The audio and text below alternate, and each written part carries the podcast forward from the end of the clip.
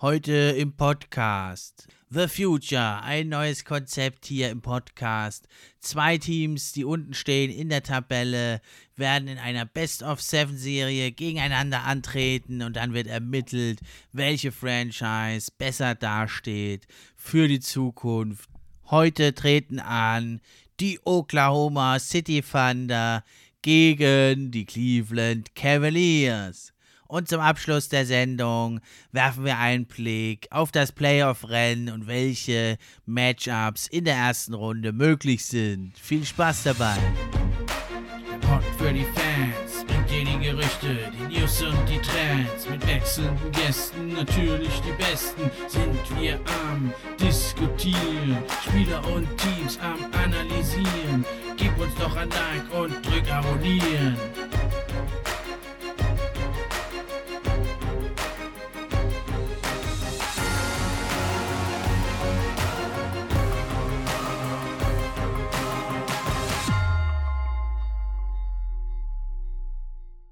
Hi, hallo und herzlich willkommen beim NBA Fan Podcast.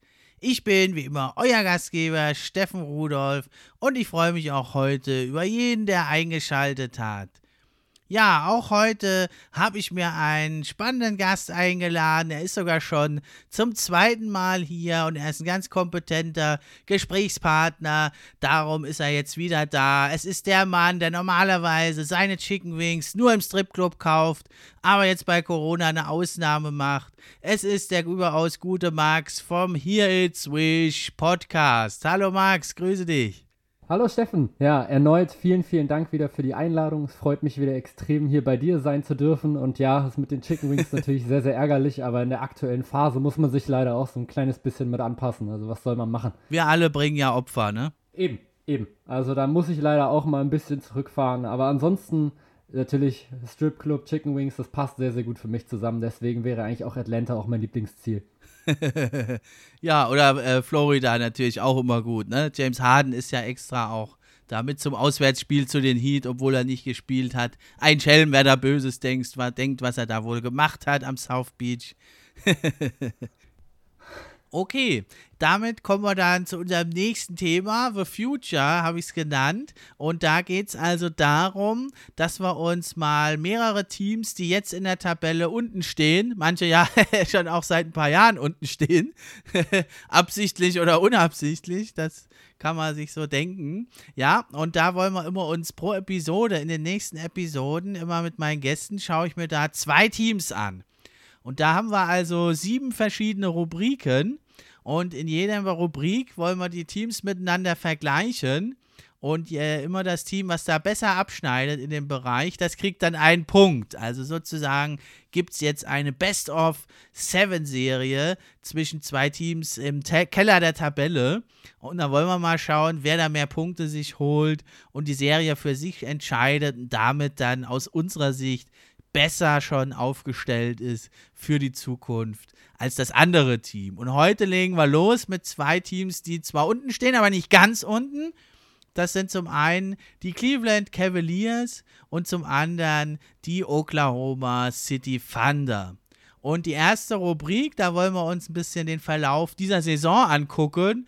Tabellenstand eher weniger, weil die fast identisch stehen, die Teams. Aber ja, wie macht sich so das Coaching, Offense, Defense? Wie ist das Zusammenspiel? Und vor allem, ja, wie haben sich die oftmals jungen Spieler und das junge Team da entwickelt? Fangen wir also an. Dem Gast gebührt natürlich das erste Wort, mein lieber Max. Was hast du dir da so notiert über die Oklahoma City Thunder in dieser Saison? Ja, also natürlich erstmal den Tabellenstand, hattest du ja gerade schon gesagt, ist relativ ähnlich, sind jetzt aktuell 13. im Westen mit insgesamt 20 zu 39. sie spielen sehr, sehr schnell im Basketball, also sie haben immerhin die siebtschnellste Pace der Liga. Ihr großes Problem ist aber, dass sie daraus einfach nicht viel machen. Also sie haben das schlechteste Offensivrating und sind nur auf Rang 23 im Defensivrating, also da extrem schwach, haben zudem noch die meisten Turnover pro Spiel und die Gegner holen sie fast neun Steals pro Spiel. Auch das ist Liga-Höchstwert, also für die Oklahoma City Thunder natürlich Negativwert. Zudem haben sie auch noch die schlechteste Freiwurfquote der Liga mit nur 73%.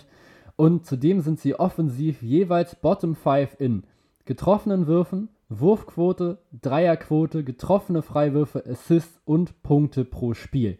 Und das ist extrem heftig. Also gerade wenn du überlegst, du hast die siebtschnellste Pace der Liga und bist trotzdem Bottom 5 in Punkten pro Spiel, das zeigt dann schon, dass du offensiv nicht wirklich viel triffst und mm, auch so ein bisschen, ja, keinen richtigen Plan hast, sage ich mal, offensiv. Ja, auch so das Rebounding wirkt tatsächlich erstmal gar nicht so schlecht. Sie holen pro Spiel die siebten meisten und sogar die drittmeisten Defensiv-Rebounds, aber nur wegen der hohen Pace, denn trotz, also obwohl sie so viele Rebounds holen, holen die Gegner trotzdem pro Spiel 1,6 Rebounds mehr. Es gibt trotzdem so ja, es gibt trotzdem so ein paar kleine Pluspunkte.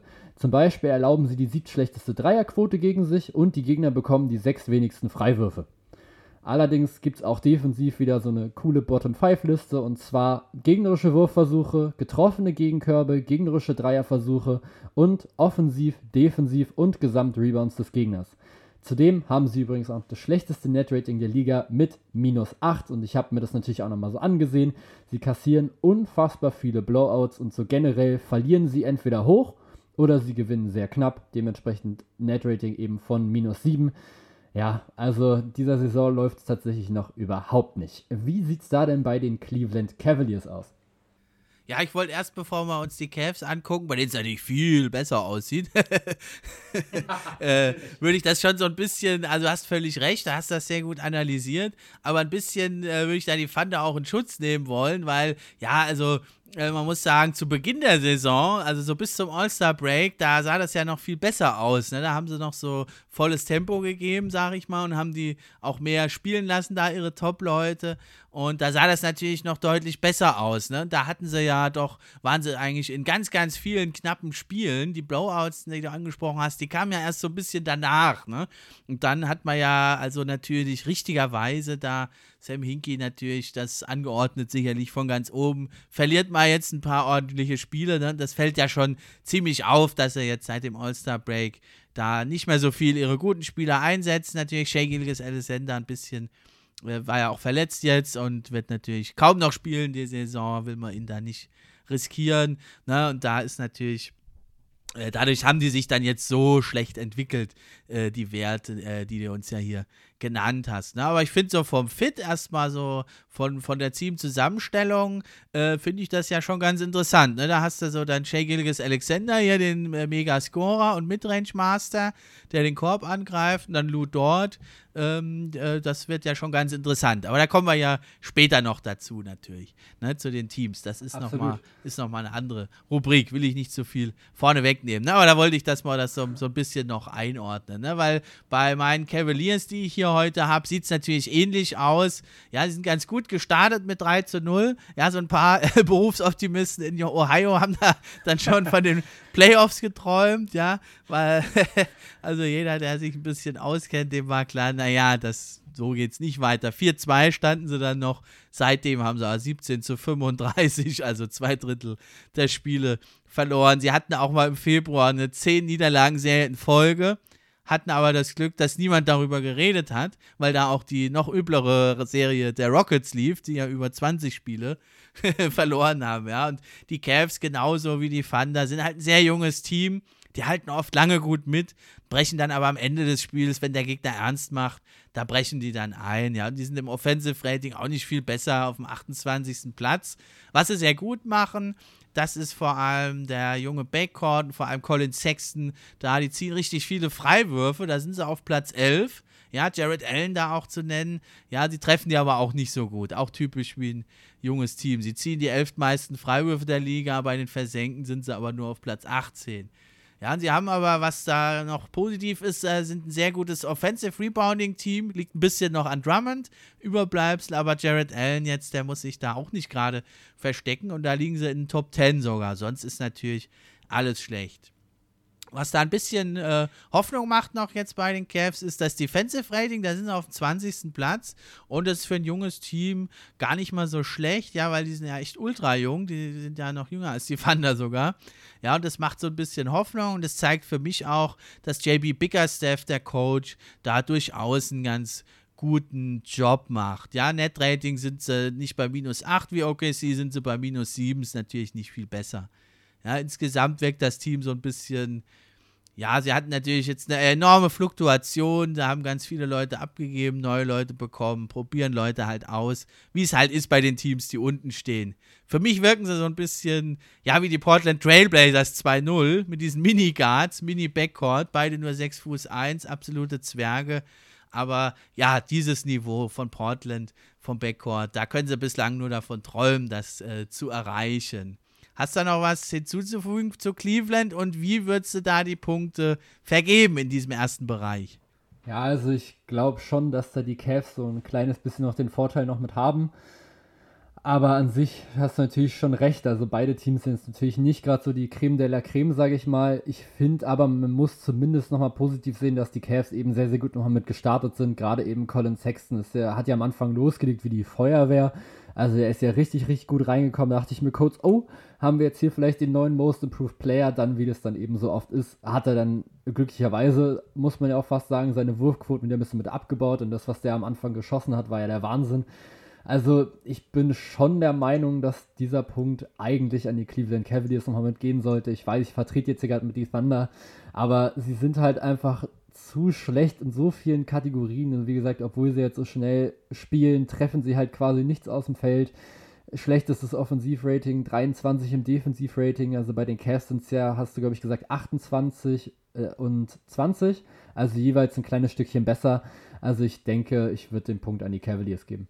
Ja, würde ich mitgehen. Wobei man natürlich auch sagen muss, in der Eastern Conference, da tut es sich natürlich auch ein bisschen leichter als in der Western Conference, du jede Woche da auf hammerharte Teams trifft. Aber ja, da gehen wir das mal mit 1 zu 0 an die Cavs.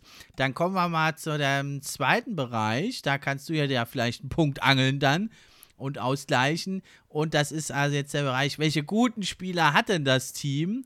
Und ja, wie sieht es da aus, ob die auch bleiben oder nicht in der Zukunft? Das ist natürlich für diese Teams, spielt ja eigentlich die Gegenwart nicht so eine große Rolle. Da geht es um Entwicklung, aber dann in der Zukunft, da soll dann der Sprung nach vorne kommen. Was haben denn die OKC Thunder an guten Spielern, jetzt nicht durchschnittliche, sondern guten Spieler zu bieten? Ja, also tatsächlich habe ich da den Punkt schon sehr, sehr fest jetzt gerade schon mit eingeplant. Also wenn ich mir die Spieler so ein bisschen mit angucke, das hat einfach nur was zu tun mit genau dem einzigen Spieler, den ich jetzt gerade auf jeden Fall schon mal mit reinnehmen muss. Und das ist Shay Gilgis Alexander. Der ist immer noch erst 22 Jahre alt. Er ist jetzt schon der absolute Fixpunkt in der Offensive, wenn er spielt. Und ich finde, was er so extrem gut macht, er wirkt schon extrem abgezockt. Also das ist mir bei den Clippers immer schon so aufgefallen er hat es irgendwie geschafft, so das Tempo komplett so zu kontrollieren. Und das finde ich extrem beeindruckend. Also du hast ihn gesehen in seinem ersten und zweiten Jahr. Und ich finde, du hattest schon so das Gefühl, das ist schon ein Veteran, der da einfach rumläuft. Er holt fast 24 Punkte, trifft über 50% aus dem Feld, sogar fast 51, 42% von der Dreierlinie bei rund 5 Versuchen und fast 81% noch von der Freiwurflinie. Das ergibt in dieser Saison ein True Shooting von starken 62,3%. Und zudem holt er eben noch 4,7 Rebounds und 5,9 Assists. Das einzig kleine, kleine Problem, was er jetzt hat, sind halt drei Turnover. Das ist jetzt aber auch in dieser Saison das erste Mal, dass er jetzt einiges an Turnovern jetzt gerade nochmal mit produziert, was jetzt natürlich aber auch daran liegt, dass er eben in den letzten Jahren noch so Chris Paul noch so neben sich hatte zum Beispiel, der da eben das Ballhängen ein bisschen mal mit übernommen hat, so wie natürlich dann auch Dennis Schröder generell hat er eine extrem hohe Ceiling und ich könnte mir vorstellen, dass wenn er sich jetzt gerade so weiterentwickelt, dass er dann der zweitbeste Spieler in einem Championship-Team werden könnte. Mit den richtigen Mitspielern, mit sehr, sehr, sehr, sehr guten und vielen guten Mitspielern, vielleicht sogar als bester Spieler, geht es vielleicht sogar in Runde 2. Viel weiter ist er jetzt gerade nicht. Also ein All-Star kann er auf jeden Fall mit werden. Er wird jetzt aber nicht so dieser absolute LeBron James Superstar, der jetzt gerade dann zu dir wechselt und dann ist die ganze Franchise direkt nochmal mit gerettet. Ganz so extrem wird es wahrscheinlich nicht, aber er spielt schon extrem, extrem gut. Ansonsten, ob er die nächsten Jahre noch mit da spielt, das muss man eben so ein kleines bisschen mit abwarten. Die Teamoption für nächstes Jahr wurde jetzt schon gezogen. Er kostet nächste Saison auch nur 5,5 Millionen. Das ist echt extrem gut, extrem günstig, aber er muss danach dann eben bezahlt werden. Und vor allem musst du ihn dann eben überzeugen, dass Oklahoma in den nächsten Jahren Contender sein wird oder zumindest bessere Saisons spielt, denn er hat sicher kein Interesse daran, bei einer Franchise zu spielen, die höchstwahrscheinlich dann wieder nicht in den Playoffs kommt, etc., egal wie gut diese, wie diese Franchise dich eben dann bezahlt. Wenn die Oklahoma City Thunder ihn davon überzeugen können, was sie da jetzt gerade mit aufbauen wollen, dann denke ich, wird er schon dann da bleiben wollen, wenn sie ihm sagen, hier, du wirst bei uns der erste oder zweite beste Spieler oder die erste oder zweite Option im Angriff, dann kann ich mir schon durchaus vorstellen, dass er da auch noch mal länger mit bleibt. Er wird dann wahrscheinlich aber trotzdem schon mal so an die 15 bis 20 Millionen wahrscheinlich schon verdienen wollen, wenn dann, wenn dann sein Vertrag ausläuft in jetzt ja etwa anderthalb Jahren. Oha, da musst du aber, glaube ich, noch ein paar Millionchen drauflegen, weil wenn du da also vergleichbare junge Spieler siehst, die zwar schon jetzt einen kleinen Schritt weiter sind, Donovan Mitchell, Devin Booker, Jamal Murray, da werden dann eher so 160 Millionen aufgerufen, ne? also für vier, fünf Jahre dann. Aber also damit 15, 20 Millionen kommst du da, glaube ich, nicht hin. Also wenn er weiterhin sich so, ent, sich so entwickelt. Ne? Also ich denke aber sogar, das könnt, den könntest du vielleicht sogar als dein Franchise-Player nehmen. Ne? Also natürlich braucht er dann auch Co-Stars, aber ich denke vielleicht eines Tages Shagilges Alexander könnte sogar ein Franchise-Player werden. Wen hast du denn da noch als äh, guten Spieler bei den Thunder? Also als so richtig, richtig guten Spieler habe ich tatsächlich jetzt gerade gar keinen mehr. Ich habe das dann tatsächlich eher noch bei den Talenten nochmal mit einsortiert. Wenn ich jetzt nochmal einen mit auswählen müsste, wäre es wahrscheinlich nochmal mit Lou Dort, den ich auf jeden Fall nochmal mit reinbringen würde. Er ist jetzt eben auch erst 21 Jahre alt, ist mit 6'3 etwas klein für die Small Forward Position, also sind ja so etwa 1,89, also in etwa meine Größe. Wiegt allerdings ein kleines bisschen mehr als ich mit 97 Kilo. Er ist natürlich ein extrem starker Verteidiger und hat offensiv zumindest schon mal Potenzial und ich finde, er deutet das auch einfach immer wieder an. Letztes Jahr natürlich in Spiel 7 gegen die Rockets zum Beispiel 30 Punkte aufgelegt auch wenn er beim letzten Wurf von James Harden leider abgeräumt wurde. Und er hat jetzt erst vor zwei Wochen gegen die Utah Jazz 42 Punkte erzielt und dabei 7 von 11 Dreiern getroffen. Insgesamt holt er jetzt aktuell 14 Punkte, 3,6 Rebounds und 1,6 Assists, dazu eben noch ein Steal. Die Wurfquoten sind aber ziemlich schwach, was aber eben auch daran liegt, dass er jetzt gerade relativ wenig Hilfe jetzt gerade noch mit hat, gerade wenn eben Shea Gilgis Alexander nicht mit dabei ist. 40% aus dem Feld, 35% von draußen. Allerdings hat er jetzt auch seine Dreierquote schon um 5% gesteigert seit eben seiner ersten NBA-Saison und vor allem hat er jetzt nach dieser Saison noch zwei Jahre Vertrag. Also er ist auf jeden Fall schon mal ein bisschen länger schon mal mit da. Und ich denke so generell, dass die Thunder eh jetzt gerade so darauf ausgebaut sind, dann so in zwei bis drei Jahren wirklich oben angreifen zu können oder zumindest da so die erste Aktion sein könnte, so in Richtung Playoffs. Nächstes Jahr sehe ich tatsächlich noch nicht. Ja, also den habe ich auch. Ich habe beide Spieler auch, also Shea Gilgis Alexander bis zu seiner Verletzung dann äh, auch auf der Liste gehabt für Most Improved Player. Ja, ein bisschen weiter hinten natürlich, nicht in den Top 10. Aber beide Spieler echt haben sich richtig stark entwickelt. Und ich finde das halt ein super Fit auch. Also, da habe ich ja vorhin schon gesagt. Ne? Also, hast den High-Volume-Scorer und Playmaker Shea Alexander, der mehr in der Midrange am Korb agiert.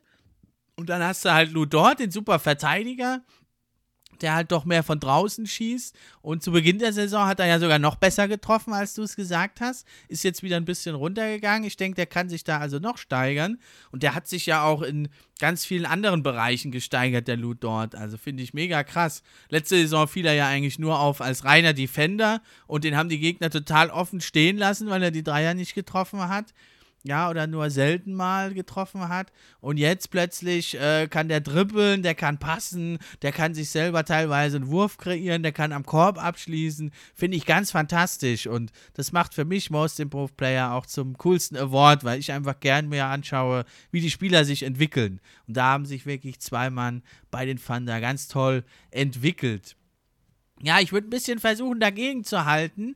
Bei den Cavs habe ich jetzt auch nicht so viele gute Spieler, aber wenn ich da sehe, dann könnte man nämlich sogar auch noch als Talent nehmen, ist schon doch Jared Allen, der ist ja auch erst 22, aber ist für mich eigentlich schon ein fertiger Spieler. Kam durch den harten Trade, gibt dir 14 Punkte, 10 Rebounds, hat ein gutes True Shooting von hier fast 68 Prozent, ja, im 88. Perzentil hier bei den Big Men, der wirft natürlich fast nie, der, der schließt ja nur am Korb ab, trotzdem ganz gut. Und da haben sie für mich den Rim Defender der Zukunft schon gefunden, die Cavs und auch ein guter Fit eben zu diesem kleinen, defensiv schwachen ja, Backcourt. Da brauchst du einfach so einen, der abräumt und da haben sie deswegen folgerichtig Drummond und McGee abgegeben. Drummond ja dann nur per Buyout leider für die Cavs.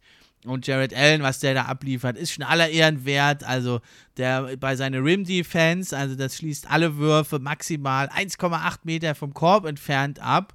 Da trifft der Gegner bei ihm fast 13 Prozent schlechter als sonst. Richtig gut.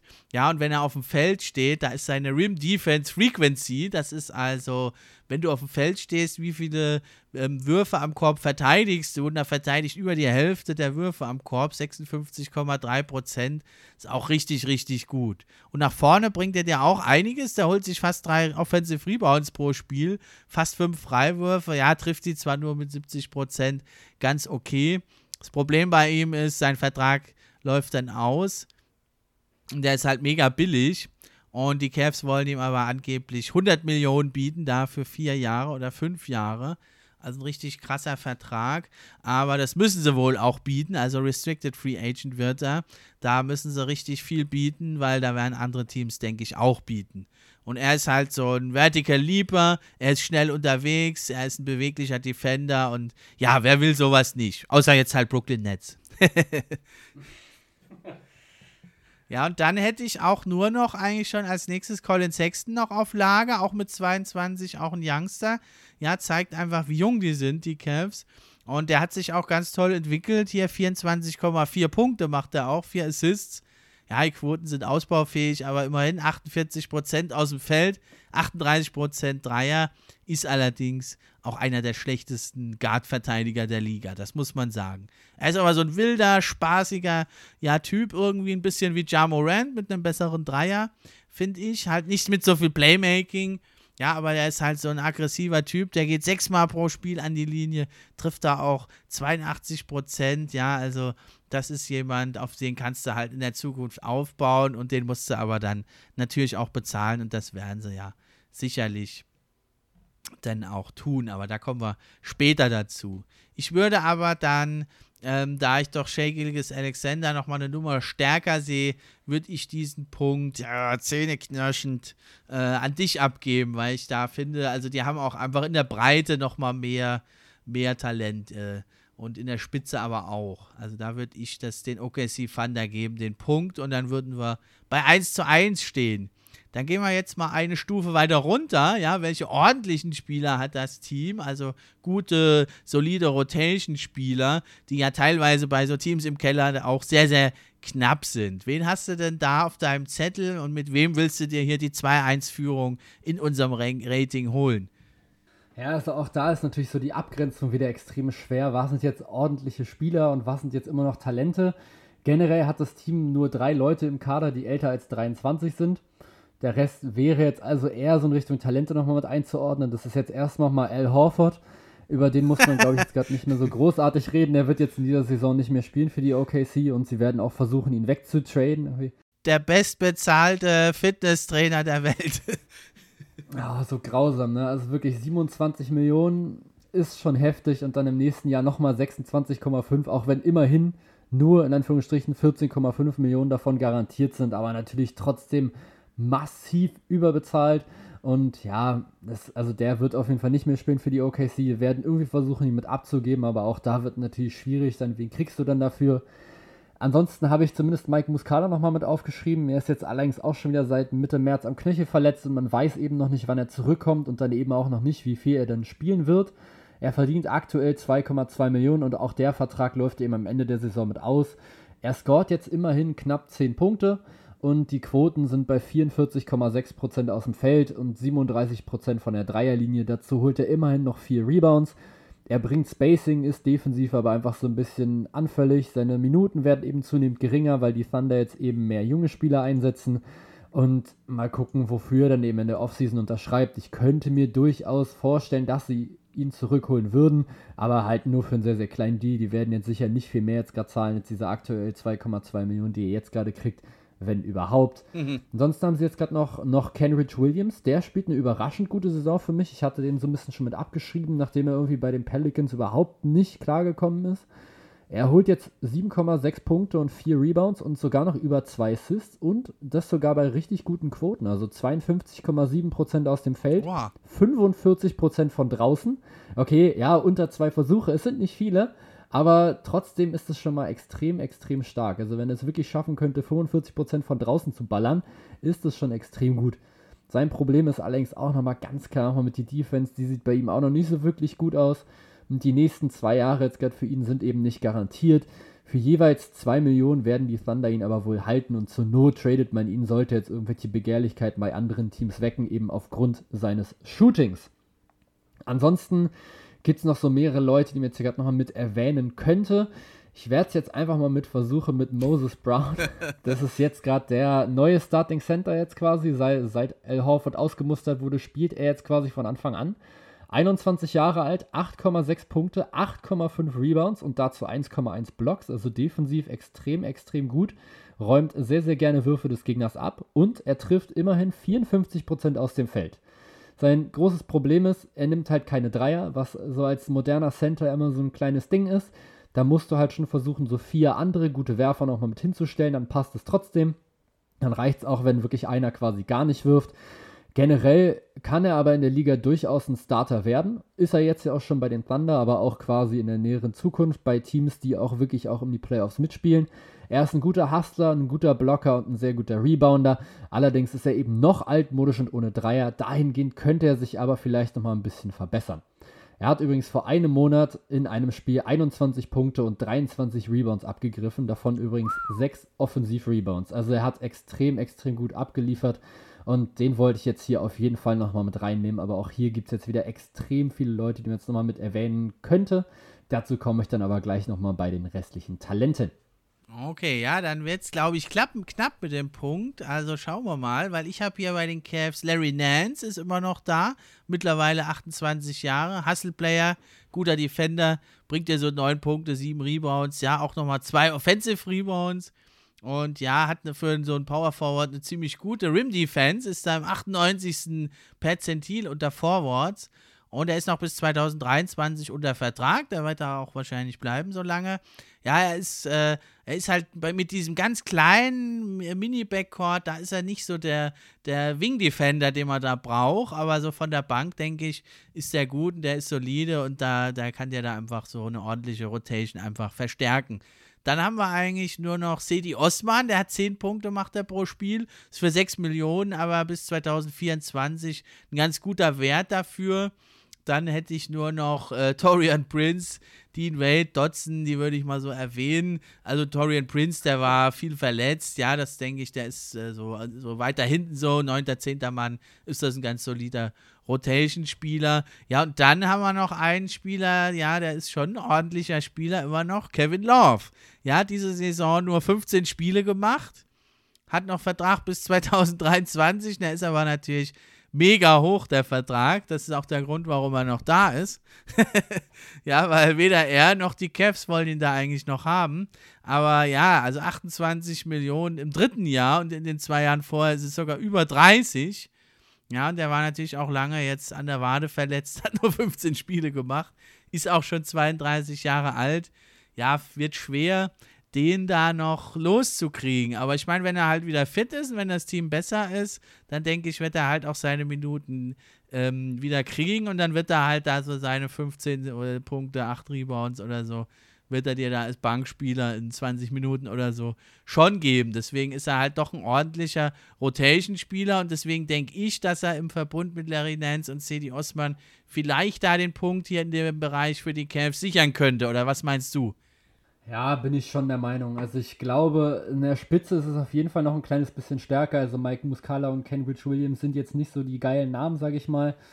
Moses Brown ist halt noch sehr, sehr jung, noch sehr, sehr roh. Also ich denke schon, dass die Cavs da einen Vorteil haben. Also J.D. Osman und Larry Nance und jetzt eben noch Kevin Love sind jetzt eben auch schon etabliertere NBA-Spieler, sage ich mal. Das sind eher noch so Namen, die man als NBA-Gucker, auch so als, ja, so als Casual-Gucker vielleicht schon mal gehört hat. Larry Nance natürlich vor allem eben wegen seinem Dank zum Beispiel bei Kevin Durant. Kevin Love ja unter anderem noch Champion noch geworden mit LeBron etc. Also ich glaube, es ist relativ knapp, aber ich bin schon der Meinung, dass es einfach in der Spitze und auch insgesamt in der Breite noch ganz, ganz knapp beides bei den Cavaliers noch mitliegen würde. Also ich würde auch sagen, 2 zu 1 für die Cavs ist, glaube ich, erst muss der Zwischenstand, aber ich versuche natürlich mir jetzt gleich beim nächsten Punkt den Ausgleich direkt wieder zu sichern. Ach, träum weiter, Junge. 2-1 in the queue hier, wie es heißt. In Ohio. Aber schauen wir mal. Also du hast ja auch noch ein paar Asse im Ärmel, wenn ich da an die Draft Picks denke.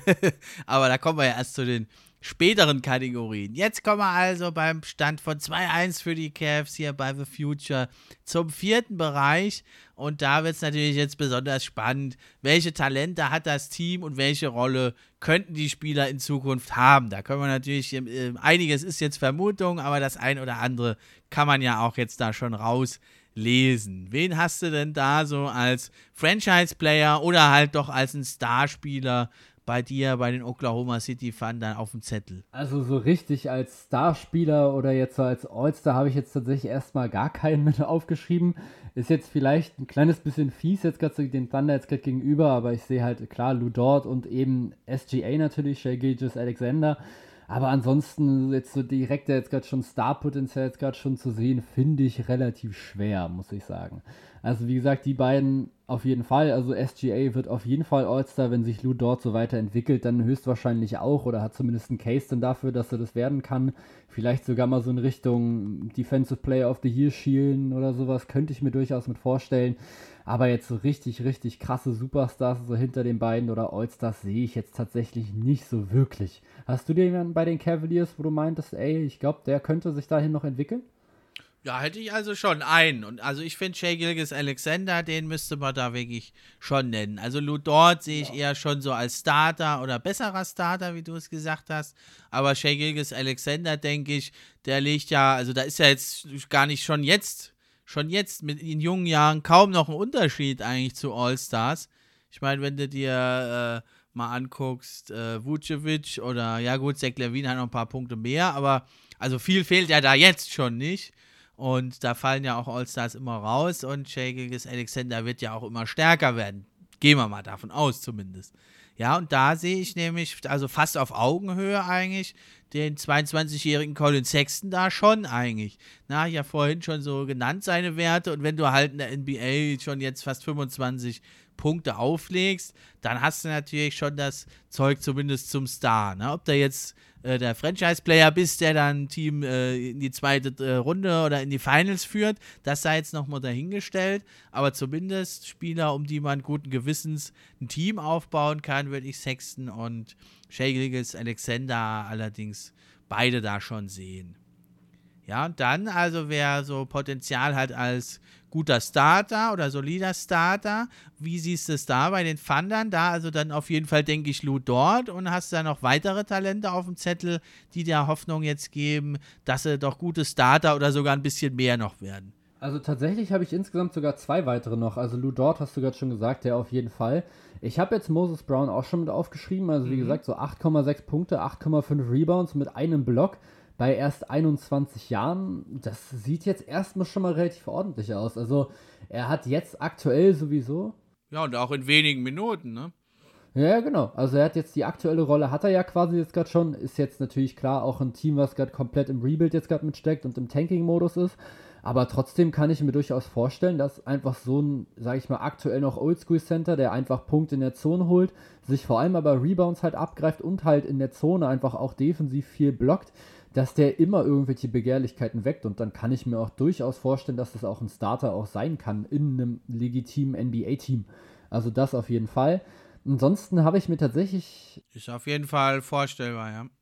Ja, auf jeden Fall. Ansonsten habe ich mir Darius Baisley noch mit aufgeschrieben. Mhm. Da ist es ein bisschen schwierig, weil er jetzt eben erst 20 Jahre alt ist und seine Ceiling ist eben sehr schwer einzuschätzen. Aber ich, auch da kann ich mir vorstellen, dass er in ein paar Jahren irgendwo starten könnte. Er spielt jetzt 31 Minuten, holt 13 Punkte und 7,5 Rebounds. Das ist jetzt schon mal sehr, sehr ordentlich. Allerdings sind seine Wurfquoten bislang noch sehr, sehr schwach. Also 40% aus dem Feld und 28% von draußen bei fünf Versuchen ist oh, natürlich extrem, extrem wenig.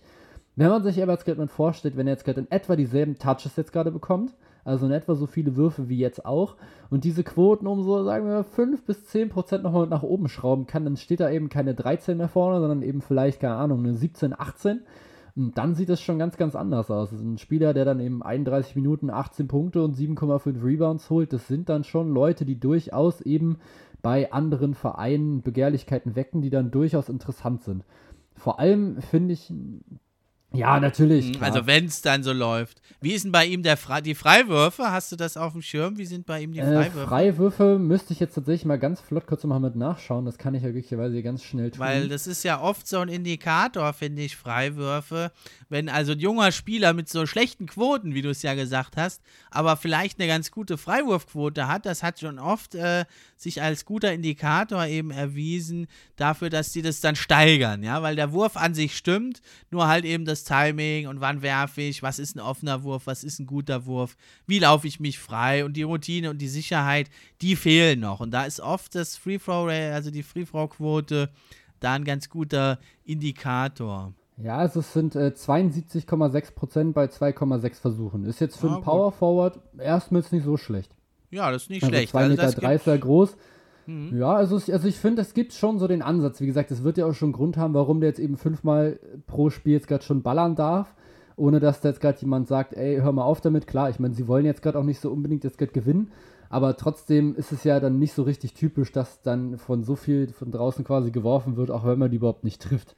Also generell finde ich, ist das so wie, also kann durchaus ein richtig, richtig guter und vielseitiger Offensivspieler werden. Er ist ein guter Athlet und mir ist auch aufgefallen, dass er in dieser Saison sogar relativ oft den Ballvortrag übernommen hat, eben als Power Forward. Er hat einen guten Drive und für seine Größe auch echt ein richtig, richtig gutes Ballhandling. Da war ich teilweise wirklich überrascht, als ich es gesehen habe und dachte mir, alles klar, der hat auf jeden Fall Potenzial. Also er kann auf jeden Fall ein moderner Vierer werden oder im Small Ball vielleicht sogar ein Fünfer. Wie gesagt, 2,3 Meter drei groß, 94 Kilo müsste er noch ein bisschen mit zulegen, vielleicht so in Richtung 100 Schrauben. Aber ansonsten, wenn man sich jetzt gerade so eine Art Houston Rockets Team jetzt gerade vorstellt, sogar noch ein kleines bisschen größer, mhm. könnte er theoretisch sogar in Richtung Center gehen. Also das Einzige, was er noch so ein bisschen ja verbessern könnte, wäre so sein Blocking. So generell Defensive hat er zumindest Potenzial, hat es aber bislang noch nicht so wirklich mit ausgeschöpft, sage ich mal. Also ganz am Anfang in dieser Saison habe ich einfach auch nochmal schön mit rausgeguckt. Hatte er in seinen ersten 13 Spielen 14 Blocks geholt aber in den restlichen 30 Spielen der Saison, die er gemacht hat, hat er nur noch 9 geholt. Also das heißt, er hat extrem mhm. gut angefangen, hat über einen Block pro Spiel geholt und dann danach unter 0,3. Also quasi ein bisschen so, also so, als wäre ihm die Energie so ein bisschen mit ausgegangen. Jetzt hätte man jetzt gesagt, okay, du hast jetzt deine ersten 13 Spiele und jetzt hörst du mal ein bisschen auf mit Defense, so ungefähr. Ansonsten hat er jetzt noch, äh, er hat jetzt noch ein Jahr Vertrag mit 2,5 Millionen und danach eben nochmal eine Teamoption für 4,2. Ich denke, das wird auf jeden Fall gezogen. Also ich kann mir eigentlich nicht vorstellen, warum sie es jetzt gerade nicht ziehen sollten, sage ich mal, wenn er sich jetzt einigermaßen weiterentwickelt, verletzungsfrei bleibt etc. Das ist natürlich immer noch mal so ein Ding. Aber ansonsten sehe ich Darius Basley schon so als ein Spieler, der mit seinem Skillset, was er jetzt gerade schon mit hat, durchaus ein Starter werden kann, wenn er es eben schafft, so seine Wurfauswahl ein bisschen zu verbessern. Genau, ein bisschen mehr Shooting von draußen bräuchten sie dann auch, aber ja, sie haben halt nicht diesen Zwerge-Backcourt, wie es hier die Cavs haben, ne? Da hast du dann defensiv gar nicht mal so einen schlechten Backcourt. In Oklahoma City Thunder und dann da so einen ja, defensiven Brecher und Wühler kannst du da durchaus gebrauchen. Dann bräuchtest du aber halt einen Big Man, irgendwie noch einen anderen oder zumindest, also idealerweise einen auf dem Flügel und einen Big Man, der auch von draußen schießen kann. Und hast du da sonst noch jemanden, der Starter-Potenzial hat? Also ich habe so ein bisschen geschwankt, aber ich habe mich dann dafür entschieden, es jetzt gerade bei diesen drei jetzt gerade zu belassen. Also Lou Dort, Darius Basie und Moses Brown. Den habe ich jetzt auf jeden Fall Starter-Potenzial jetzt gerade schon mal unterstellt bei so ein paar Spielern finde ich, es kann man sehr, sehr schlecht nochmal mit einschätzen, aber auch da komme ich gleich nochmal zu. Und ein paar traue ich es auch nicht so richtig zu, ehrlich gesagt.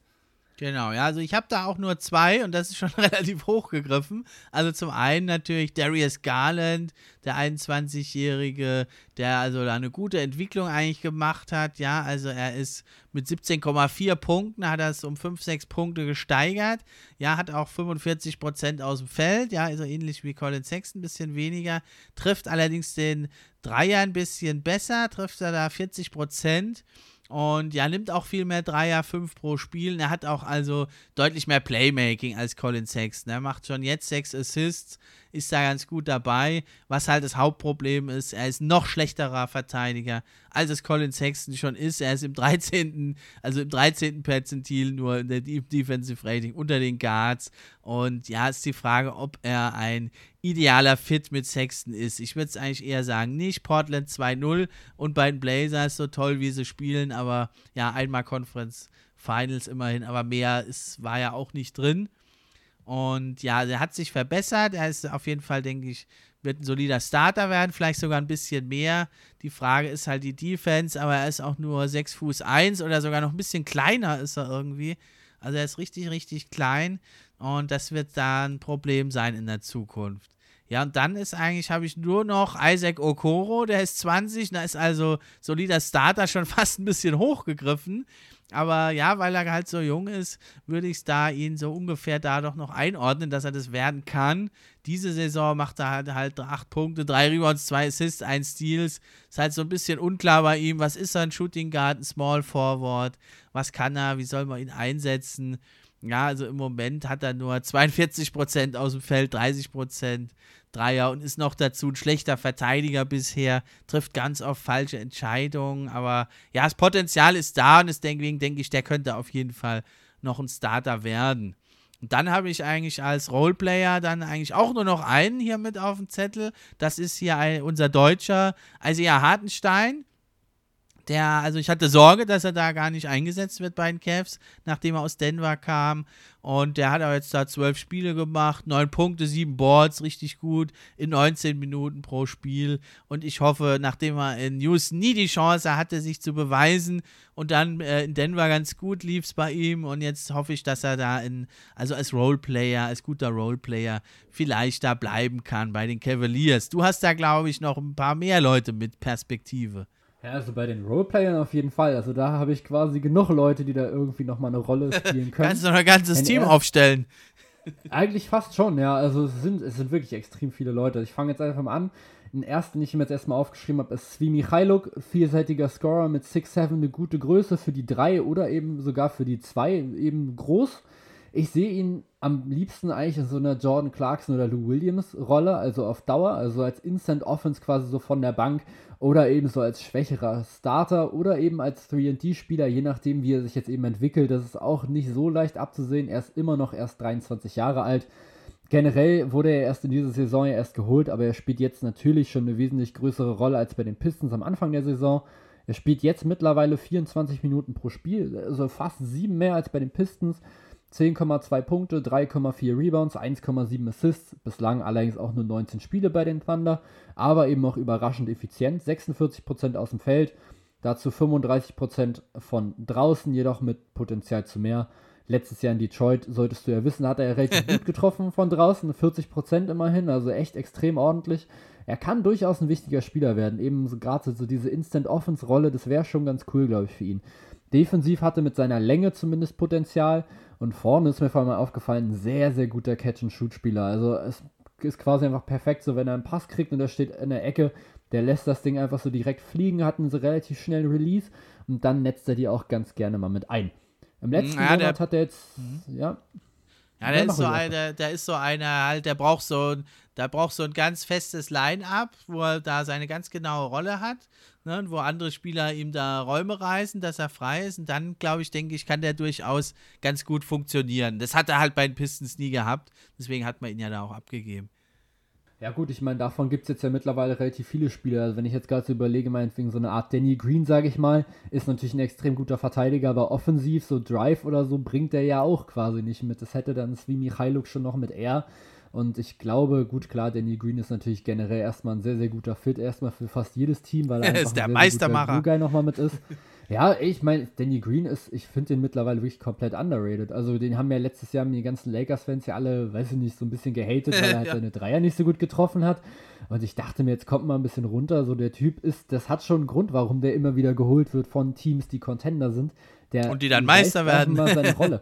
Und ja, die Meister werden. So, der leistet einfach nur seinen Beitrag. Der, ich glaube, der macht keine großen Worte in der Kabine. Der hält sich, glaube ich, gut zurück. Und du weißt einfach genau, was du von ihm bekommst. Und das ist schon mal sehr, sehr viel mit Wert. Ich finde es so krass, Generell, wenn der jetzt wieder, wenn der jetzt wieder Meister wird, dann wäre der Meister mit vier Teams und mit drei verschiedenen Teams in drei Jahren jetzt zuletzt. Wäre ziemlich irre.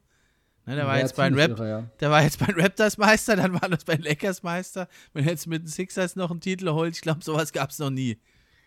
Nee, ich glaube auch nicht. Also ich glaube, so schnell hintereinander, also bei Kawhi Leonard war das ja schon so krass mit diesem zweimal Finals-MVP mit zwei unterschiedlichen Teams. Mhm. Aber viermal Meister und jeweils unterschiedliche Franchises und so, dann noch drei Jahre hintereinander, das wäre natürlich ein absoluter Knaller. Also das kannst du dir eigentlich nicht ausdenken. Das zeigt aber eben dann auch noch schon mal so, so seine Qualität. Und wie gesagt, das zeigt ja dann auch schon, dass er schon ein guter Spieler ist, wenn ihn einfach immer wieder Contender immer zu sich holt. Aber jetzt, um jetzt nochmal zu Svi Michailuk nochmal wieder zurückzukommen, er hat im letzten Monat immerhin zweimal mindestens 20 Punkte erzielt und beide Male gute Quoten auch gehabt dabei. Sein Vertrag liegt jetzt bei 1,6 Millionen, er läuft jetzt aber aus. Ich denke aber schon, dass die Thunder ihn versuchen wollen zu halten, wenn er eben nicht zu viel Geld verlangt. Das wird eben so dann die ganze Krux dann an dem Ganzen wie viel ist ein Svi Michailo quasi wert auf dem Markt und wie viel sind die Thunder eben dann bereit zu bezahlen. Ich kann mir durchaus vorstellen, dass sich da jetzt gerade wohlfühlt. Es spielt jetzt eben eine wesentlich größere Rolle als eben jetzt nochmal mit in Detroit und wie auch hier, wie auch schon bei Gilgis Alexander. Wenn du ihm halt verklickern kannst, dass du da gute Pläne hast, so für die Zukunft, kann ich mir schon vorstellen, dass er da bleiben könnte. Mhm. Wen hast du noch?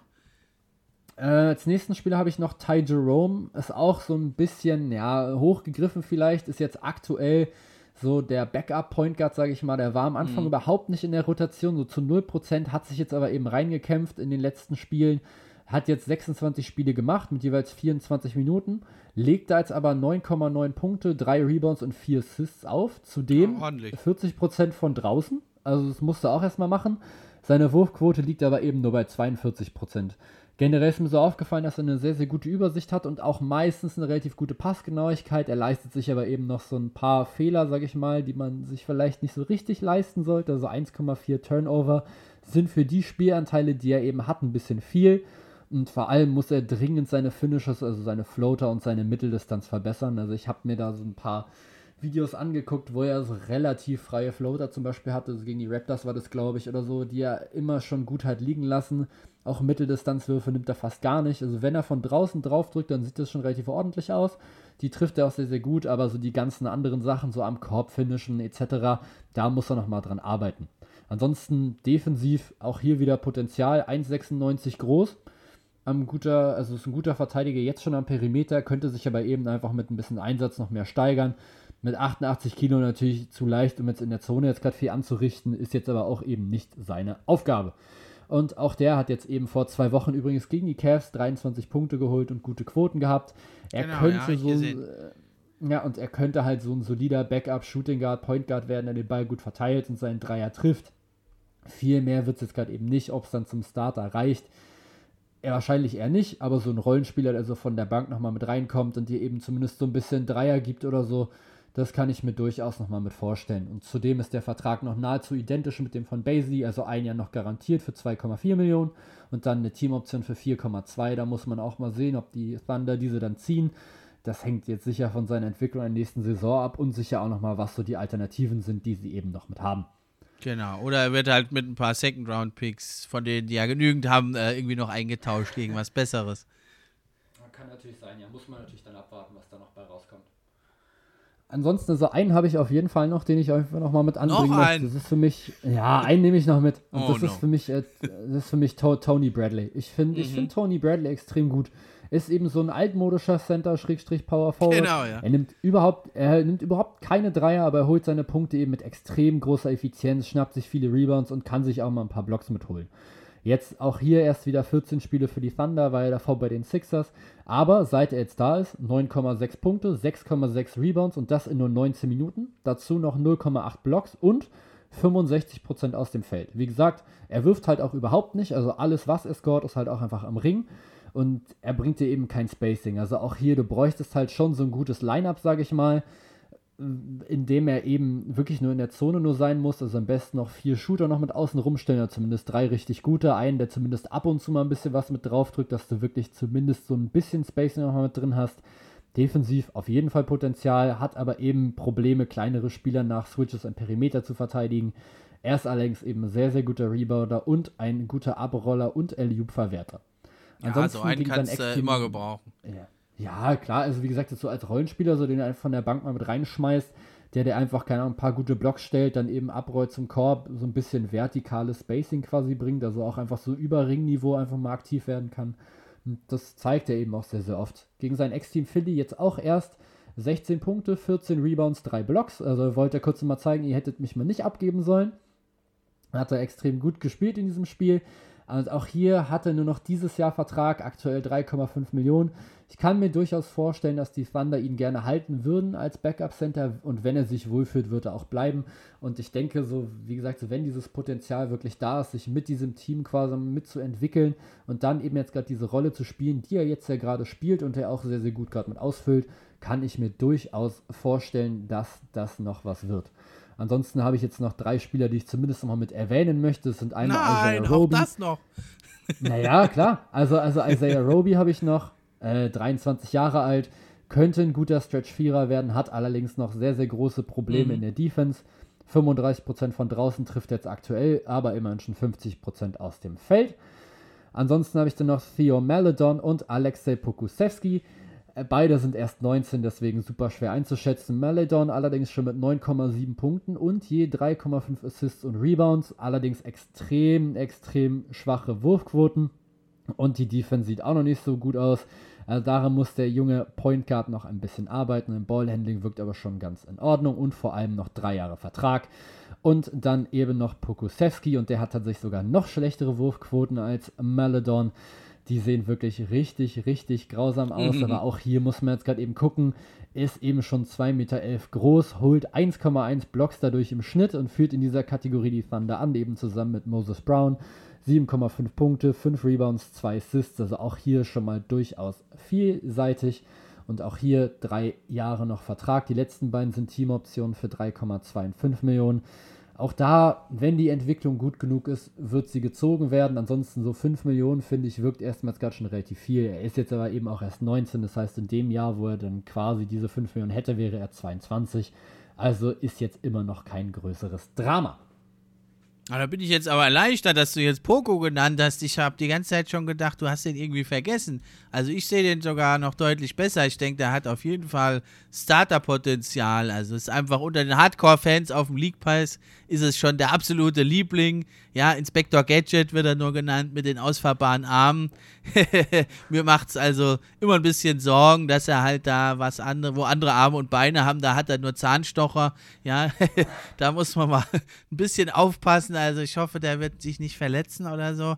Ja, aber ich finde, was der an Potenzial hat, du hast natürlich völlig recht, die Quoten, die sind ziemlich schlecht. Aber wenn da manchmal, also schon, also wie oft der in den Highlight Reels auftaucht und wenn man mal so ein Spiel guckt, was der halt an geilen Aktionen da drin hat, Ne? Also vieles ist natürlich, klappt noch nicht so, wie er sich denkt, aber der hat halt Moves drauf, der hat ein super Ballhandling, der kann Pässe machen und der, der, ist so groß, also wundert mich fast, dass der nur 2,11 Meter elf ist. Ich habe das Gefühl, wenn der, wenn der wirft, dass der nach unten wirft sogar irgendwie. Also es sieht ganz komisch aus. Eine ernst merkwürdige Flugbahn sein Wurf, aber ich denke, das ist wirklich ein Mann mit absolutem Potenzial, einfach weil der so ungewöhnlich ist. Der ist so groß, so schnell, hat aber halt so ein äh, ausgefeiltes Skillset. Ich denke, der, aus dem kann auch richtig nochmal was werden. Aber vielleicht ist es auch jetzt nur so ein, ja, vorübergehender Hype. Muss man mal abwarten. Ich denke aber, den Mann muss man wirklich im Auge behalten. Ja, also da muss ich mich absolut dir geschlagen geben. Gar keine Chance für die Cavs. Haben zwar so oben in der Spitze haben sie halt Sexton und Garland, aber sonst haben sie ja nicht im Ansatz das zu bieten, was jetzt Oklahoma hier wirklich an ja, äh, Talenten da raushaut. Hast du also sehr, sehr gut auch zu uns zusammengefasst und vorgestellt. Also damit gleichst du aus. Es steht 2 zu 2. Also eine spannende Serie hier im Keller bei The Future. Kommen wir zur fünften Kategorie. Äh, ich fürchte, da sieht es auch ziemlich schlecht aus für mich. Deswegen sage ich nur mal ganz kurz. Also es geht um die Draft-Picks, äh, so was jetzt zuletzt gedraftet wurde vielleicht. Und ja, vor allem aber in den nächsten Jahren. Es geht ja um the future, um die Zukunft. Ja, Okoro haben sie gedraftet. Es ging bisher noch nicht ganz so auf bei den Cavs. In den nächsten Jahren haben sie, ich traue mich ja kaum zu sagen, also sie haben alle eigenen First-Rounder, aber sonst nichts. also ich traue es mich hier kaum zu sagen, jetzt im Duell mit den Thunder. Und ja, dann haben sie also in den nächsten Jahren kriegen sie einige Second Rounder, also 2022 kriegen sie drei Second Rounder aus Houston, San Antonio, Washington, haben sich da also schon mal ein bisschen was ertradet. Und 2025 bis 2027 kriegen sie da was aus Milwaukee, aus Denver, aus Utah und von den Lakers, also immerhin ganz gut. Da sind ja meistens die Second Rounder ja zum Traden oder du bist halt der Super Talent Picker wie jetzt äh, Buford in San Antonio, der da Spieler findet, oder die Warriors, die dann Draymond Green finden oder sonst was. Ja, aber meistens sind ja die Second Round Picks Füllmaterial oder gehen mit bei den Trades. Ja, und äh, jetzt kommst du. Ja, also erstmal wollte ich nochmal sagen, dass ich den, den Namen The Future extrem gut finde. Also klar, relativ einfach, aber ich fand den, ich fand den extrem gut. Also extrem entspannt, sage ich mal. Man weiß direkt, was man, was man erwarten kann. Also dafür auf jeden Fall schon mal ein Lob. Ansonsten, ja, The Future könnte man quasi auch einfach jetzt gerade die, die aktuelle Draft-Situation der Thunder sehen, so ein bisschen. Also im letzten Draft hat man sich äh, Pokusewski geholt von den Timberwolves, nachdem sie den erst gedraftet hatten, hat man sich den dann direkt gesichert und man hat eben dann Maledon nochmal gedraftet, den ich auch gerade schon mal mit erwähnt hatte. Da ist noch so ein bisschen Abwarten angesagt. Ansonsten hat man noch die Rechte an Vid Krejci, der spielt aber noch in Saragossa und hat sich jetzt irgendwie auch erst sehr, sehr schwer verletzt. Da muss man also jetzt gerade mal mit gucken. Ansonsten schmeiße ich dir einfach jetzt gerade nur zwei Zahlen an den Kopf und zwar 19 First-Round-Picks und 18 Second-Round-Picks bis 2027. Also die Thunder haben sich quasi gefühlt eigentlich von jedem Team irgendwie mal an Picks mal bedient. Natürlich größtenteils so von den Clippers zum Beispiel sind ein paar mit dabei. Von den Heat, von den Warriors kommen jetzt gerade in den nächsten Jahren noch mit was. Von den Rockets etc. Also da fällt extrem viel jetzt gerade nochmal mit an. Ich habe die jetzt nicht alle perfekt jetzt gerade aufgelistet, um jetzt gerade zu gucken, wann jetzt gerade welcher Pick völlig wird. Aber wie gesagt, die jetzt aus dem nächsten Jahr habe ich jetzt zumindest gerade schon mal. Das sind unter anderem der Warriors First Round Pick. Und dann haben sie noch so einen sehr, sehr interessanten Deal noch mit den Rockets und den Heat, denn die Thunder bekommen die zwei der besten oder die zwei besten zwei der drei mm. Draft Picks von sich, den Rockets und den Heat.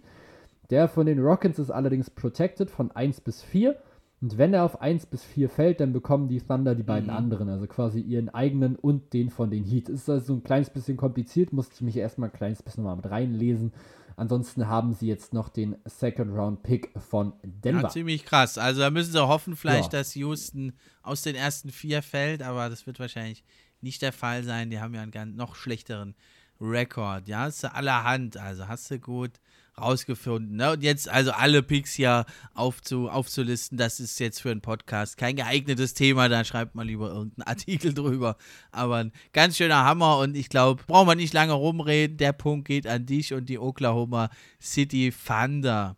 Und dann schauen wir uns jetzt mal, du hast es ja schon hier angedeutet, kommen wir zur sechsten Rubrik. Die Thunder führen also jetzt 3-2.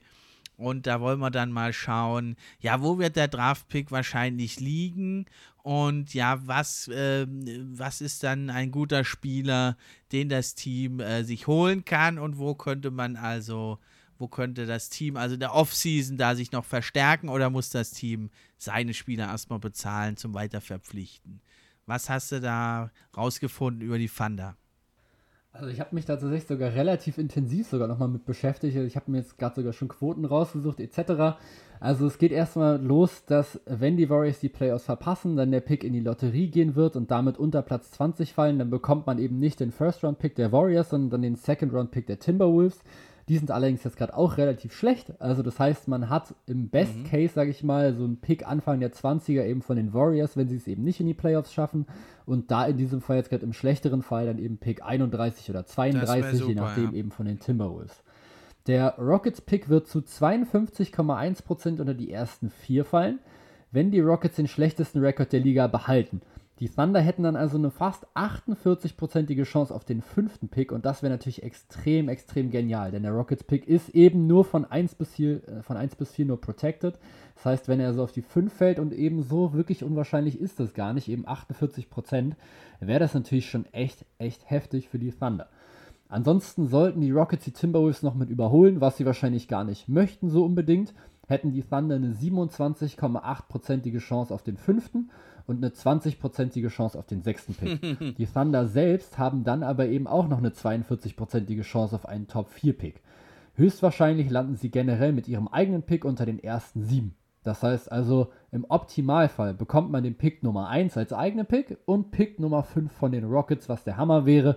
Wahrscheinlicher ist wahrscheinlich eher sowas wie, ja, dann Pick Nummer, was weiß ich, 5 bis 7, dann den eigenen quasi und dann eben den Heat-Pick, der wahrscheinlich so um die 20 herum fallen sollte. Im aller, aller, allerbesten Best Case draften die Thunder also sogar zweimal unter den ersten sieben, im Worst Case etwa so an 27. Zudem haben sie eben noch den Pick von Denver, der würde aktuell Stelle Nummer 54 bedeuten. Das heißt also, im, wie gesagt, Best Case, also das heißt wirklich zweimal unter den ersten sieben, wäre natürlich Kate Cunningham, Kate Cunningham natürlich der Typ, den man sich natürlich versuchen sollte zu holen, wenn man eben dann direkt sehr, sehr weit vorne draften könnte. Wäre natürlich in dem SGA nochmal extrem stark. Und ansonsten wäre noch Jonathan Kaminga auf jeden Fall noch einer für die vier. Dann hätte man theoretisch, wenn man sie jetzt gerade beide draften könnte, eine Starting Five aus Cunningham, Gilgis Alexander, Lou Dort, Kaminga und Brown. Im Worst Case, in Anführungsstrichen, könnte man sich Scotty Barnes sichern an der 6, einen vielseitigen Forward und Jalen Johnson, einen sehr, sehr starken und effizienten Scorer auf der 3. Dann hätte man eher sowas in Richtung wie Shay Gilgis Alexander auf der 1, Lou Dort auf der 2, dann eben Jalen Johnson auf der 3, Barnes auf der 4 und dann eben wieder Moses Brown auf der 5. Da ist allerdings noch einiges an Potenzial noch mit dabei. Man muss die Spieler jetzt, die man jetzt hat, eben eigentlich nicht so richtig jetzt gerade mit bezahlen. Klar, so Mike Muscala etc. Aber eben so die richtig wichtigen Leute, sage ich mal, haben jetzt eben noch ein bisschen länger Vertrag. Man könnte jetzt gerade eben also schauen, okay, wir könnten jetzt eben im nächsten Jahr nochmal so unsere Jugend quasi weiterentwickeln und dann eben erst übernächstes Jahr nochmal mit angreifen. Oder man guckt jetzt eben schon, ob man sich dann noch ein, zwei gestandene Spieler nochmal mit holen könnte. Ich bin jetzt aber eher so der Meinung, lasst jetzt die Jungs erstmal ein bisschen nochmal mitspielen, zockt jetzt gerade nächstes Jahr nochmal ein bisschen weiter unten, verlängert dann nochmal mit Gilgis Alexander, lasst die anderen Spieler sich nochmal mitentwickeln und dann macht quasi 2022 nochmal so einen relativ großen Move. Aber auch das kommt natürlich gleich nochmal im nächsten Punkt, was da dann alles noch so möglich ist. Wen hast du denn da jetzt gerade, also wo könnten denn die Picks hinfallen der Cavaliers und wen könnten sie sich davon sichern? Ja, bevor ich da, wollte ich nochmal zu deinen Vermutungen, die finde ich schon sehr, sehr gut. Ähm, aber es ist natürlich immer so die Frage für die Thunder auch und für alle Teams im Keller, ja, drafte ich, das ist ja so dieser große Philosophiekampf da, drafte ich Spieler, die ich brauche oder hole ich mir die besten Spieler, die ich kriegen kann? Ne? Und dann sollten die Thunder vielleicht doch das Glück haben, Nummer 1 zu landen. Dann denke ich, sollten die auf jeden Fall Kate Cunningham draften. Ja, obwohl sie jetzt mit äh, Shea Gilgis Alexander und Lou dort da schon gute Leute haben. Aber wenn du halt, der ist ja der Einzige, der sich wirklich jetzt nochmal separiert hat von allen, der 6 Fuß 8 Point Guard und der könnte sogar auch Shooting Guard spielen. Also ich denke, der könnte mit Shea Gilgis Alexander sehr gut zusammenspielen, weil er ja auch einen ganz guten Wurf hat. Ja, und äh, weil der einfach mit diesen 6 Fuß 8 da kann der natürlich die tollsten Pässe rüberwerfen und er ist halt ein starker Dreierschütze und das wäre natürlich, genau wie es auch Lou Dort ist, jetzt ein guter Fit neben Shay Gillis Alexander. Und sonst wäre natürlich, denke ich, auch schon, also du hast Kuminga genannt, ähm, der ist natürlich da auf allen Listen so auf Nummer 5, äh, 4 liegt da ungefähr. Ja, aber ich denke also auch die anderen Spieler, die da oben sind auf dem Draftboard, gerade ein Evan Mobley, der würde natürlich da als Shooting Big Man sehr, sehr gut auch passen zu den Thunder aber auch ein Jalen Sachs oder Jalen Green, äh, die beiden Jalens auf Shooting Guard, würde ich jetzt auch nicht ausschließen, weil du dort den könntest du zur Not auch auf Small Forward hochrücken. Ja, und dann äh, würde ich Kuminga, hätte ich, würde ich da eher so ein bisschen danach dann sehen. Ne? Aber das sind auf jeden Fall alles Spieler, die Top 5, nach Meinung aller Experten, die also das Potenzial haben, alle Franchise-Player zu werden. Danach fällt es ein bisschen ab dann, aber die Top 5, die sind ja also in allen Umfragen ja über jeden Zweifel erhaben. Ne? Dann denke ich, wären das natürlich für die Thunder, wenn sie denn nicht nach Need äh, draften, ja, wenn sie nach Need draften, dann hast du recht, dann muss es Kuminga sein. Sonst kann man eben überlegen, da auch noch andere Spieler zu holen. Ja, bei den Cavs sieht es natürlich nicht ganz so gut aus. Die haben, äh, die liegen ja ähnlich wie die Thunder, also die haben auf den Top 4 Pick eigentlich die gleichen Chancen. Das ist ja bei den schlechtesten vier Teams gleich. Das wurde ja geändert. Da haben sie also auch 36% halt auf den Top 4 Pick. Und weiter als 7 oder 8 werden sie dann wohl nicht rutschen. Da ist es dann nur 4%. Ja, also wird es so bei 1 bis 6 liegen. Ich denke mal so in den Top 3, 4 werden sie dann äh, drei bis fünf vielleicht auch, werden sie dann schon landen. Das wäre natürlich gut für die Cavs. Dann hätten sie nämlich einen dieser Spieler, die man halt als Franchise-Spieler hier bezeichnet. Ne? Und da wäre es natürlich dann genau auch, äh, wenn man guckt, vom Fit natürlich, wäre es dann natürlich Jonathan Kuminga auf 5, wenn man also auf 4 bis 5 landet oder vor 5, wenn man den kriegen könnte. Das wäre ideal für die Cavs. Aber wenn man höher landet oder wenn man sogar auf 1 landet, da haben sie ja immerhin die Chance, also 9,2 nee, 9% ist die Chance, auf 1 zu landen. Ist unwahrscheinlich. Aber auch dann würden die natürlich Kate Cunningham draften, da bin ich mir sicher. Ne? Sonst wäre es dann Jonathan Kuminga. Oder eben, wenn man vielleicht auf zwei landet, dann würde man sich Evan Mobley, denke ich, holen. Auch bei den Cavs. Ja, aber man hat jetzt natürlich nicht so viele Möglichkeiten. Die Thunder, ihr könnt, sie können natürlich auch noch mal ein bisschen sich hoch äh, traden, vielleicht, wenn andere Teams da gar nicht unbedingt äh, vielleicht so hoch draften wollen. Das ist ja auch eine Möglichkeit. Da haben halt die Thunder viel mehr anzubieten an Picks. Und du hast ja eben schön gesagt mit dem Warriors-Pick, wobei ich jetzt glaube, dass die Warriors, ähm, so wie es im Moment aussieht und so heiß wie Steph Curry ist, dass die in die Playoffs kommen, also übers Play-in-Tournament. Und dann wird der Pick nicht ganz so hoch sein. Der Punkt in der Kategorie 6 geht also ganz klar an dich und die Oklahoma City Thunder und damit holst du dir die 4 zu 2 Führung in unserer Wertung. Dann kann ich dich ja gar nicht mehr einholen, da muss ich mich schon geschlagen geben. Aber dennoch wollen wir dann die letzte Rubrik machen. Da müssen wir jetzt natürlich ein bisschen vermuten. Und da ist die Frage, ja, wo vermutest du das Team in der nächsten Saison? Ja, also wie ich jetzt gerade eben schon gesagt habe, je nachdem, wen man jetzt gerade eben draftet, denke ich, dass die Thunder in der Offseason jetzt, also abgesehen gerade vom Draft, gar nicht mehr so viel machen werden. Also klar, Al Horford wird wahrscheinlich gehen. Nur wohin und eben für was ist die Frage. Ansonsten sind es wahrscheinlich eher dann so kleinere, sage ich mal, Zugänge und Abgänge.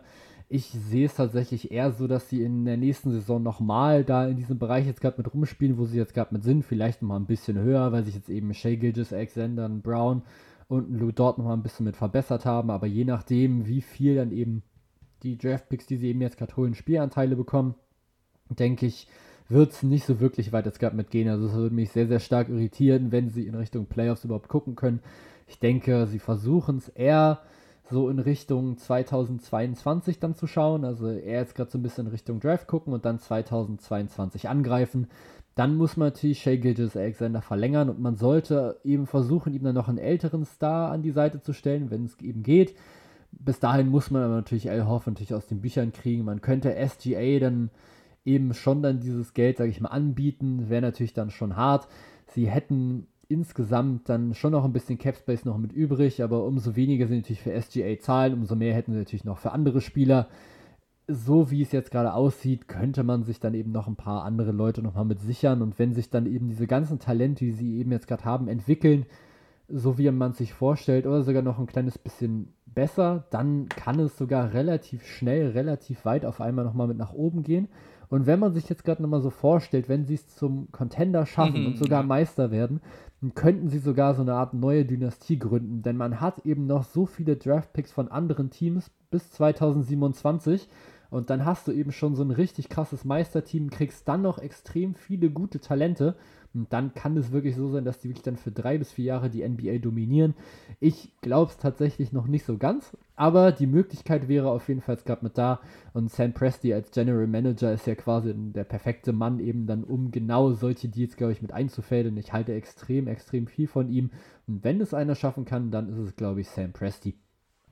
Genau, da hast du völlig recht, ja. Und die gehen halt auch ganz konsequent diesen Weg jetzt auch schon eine Weile. Und ja, bei den Cavs sieht es halt nicht ganz so gut aus, einfach, weil sie haben halt nicht so viele Picks, weil die haben halt noch zu viele Altlasten aus der LeBron James Zeit, die sie halt mit sich rumtragen. Unter anderem ja auch Matthew Dellavedova, der war lange verletzt. Ich wusste gar nicht, dass der noch in der NBA ist. Der hat wieder gespielt jetzt vor kurzem.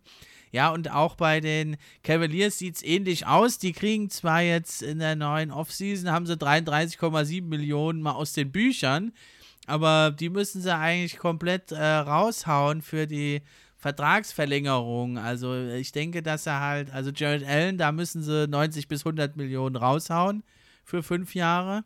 Das ist Minimum, was der haben will, sicherlich und was andere Teams auch bieten. Und dann äh, ja, wenn man mal so sieht, wie es läuft in den anderen Teams, dann wird also auch Colin Sexton, der, den müssen sie nicht unbedingt jetzt verlängern, aber die wollen den halt langfristig an sich binden. Der hat auch schon da gesagt, äh, also er fühlt sich wohl in Cleveland, er will da bleiben und er will bei dem Rebuild mit dabei sein und sie tun ja auch alles. Da wird er vielleicht einen kleinen Discount geben, aber wenn man sich mal jetzt ähnliche Spieler anguckt, Donovan Mitchell, spielt natürlich schon ein bisschen besser, hat auch schon gleich in der ersten Saison sein Team in die Playoffs geführt. Aber auch ein Devin Booker, der hat jetzt auch sechs Jahre gebraucht, bis er in die Playoffs gekommen ist. Oder auch ein Jamal Murray, bei dem hat es auch ein paar Jahre gedauert. Drei Saisons, ja, bis er in den Playoffs war. Da ist also Colin Sexton in diesem Timetable noch gut mit drin. Deswegen denke ich, selbst wenn er da so ein Home-Team-Discount gibt, also 140 Millionen wirst du ihm da geben müssen, für die fünf Jahre, vier oder fünf Jahre. Weniger wird da nicht drin sein. Und dann ist das Geld schon wieder weg eigentlich. Ne? Und dann hast du da nicht die Möglichkeit, dich großartig zu verstärken. Außer du wirst halt doch irgendwie Kevin Love los, was wiederum unwahrscheinlich ist. Das wird dann, wenn überhaupt, zur nächsten Trade-Deadline erst funktionieren. Und dann hast du da dann, ja, obwohl es jetzt erstmal gut aussieht als Cavaliers, gar nicht viel Cap Space, um groß irgendwas zu erreichen. Das wollen die aber eigentlich auch gar nicht. Die wollen halt ihre jungen Spieler weiterentwickeln. Die haben sich ja auch schon verbessert. Sie haben noch einen Okoro. Ja, sie hoffen da auf einen Pick irgendwo zwischen 4 und 6 und 7. Wenn er dann doch ein Top-4-Pick ist, dann umso besser. Dann hast du vielleicht da noch einen äh, Spieler mit äh, All-Star-Potenzial oder Franchise-Potenzial da und kannst dann diesen Kern weiterentwickeln. Deswegen sieht es da eigentlich ähnlich aus. Ich denke aber, ähm, dass man doch mehr in den Kampf um Platz 10 kommen will. Einfach um sich auch vielleicht da noch ein bisschen interessant zu machen, irgendwie für Spieler, die sich halt dem Team da irgendwie langfristig anschließen. Mm, es wird wahrscheinlich noch nicht gelingen, aber die Eastern Conference, die ist ja sehr, sehr eng man ist ja selbst dieses Jahr gar nicht so, gar nicht so weit weg eigentlich, ne? Das ist ja das Verrückte. Also man hat hier 21 zu 37, ist ja eigentlich nur vier Siege hinter den Wizards, die haben 25 zu 32. Also so weit weg ist das gar nicht. Ne? Das ist natürlich im Osten halt ganz, äh, im Westen bei den äh, Thunder ganz anders. Ja, und deswegen denke ich, die Thunder, die werden halt wie dieses Jahr zu Beginn der Saison mal gucken, was können wir schaffen.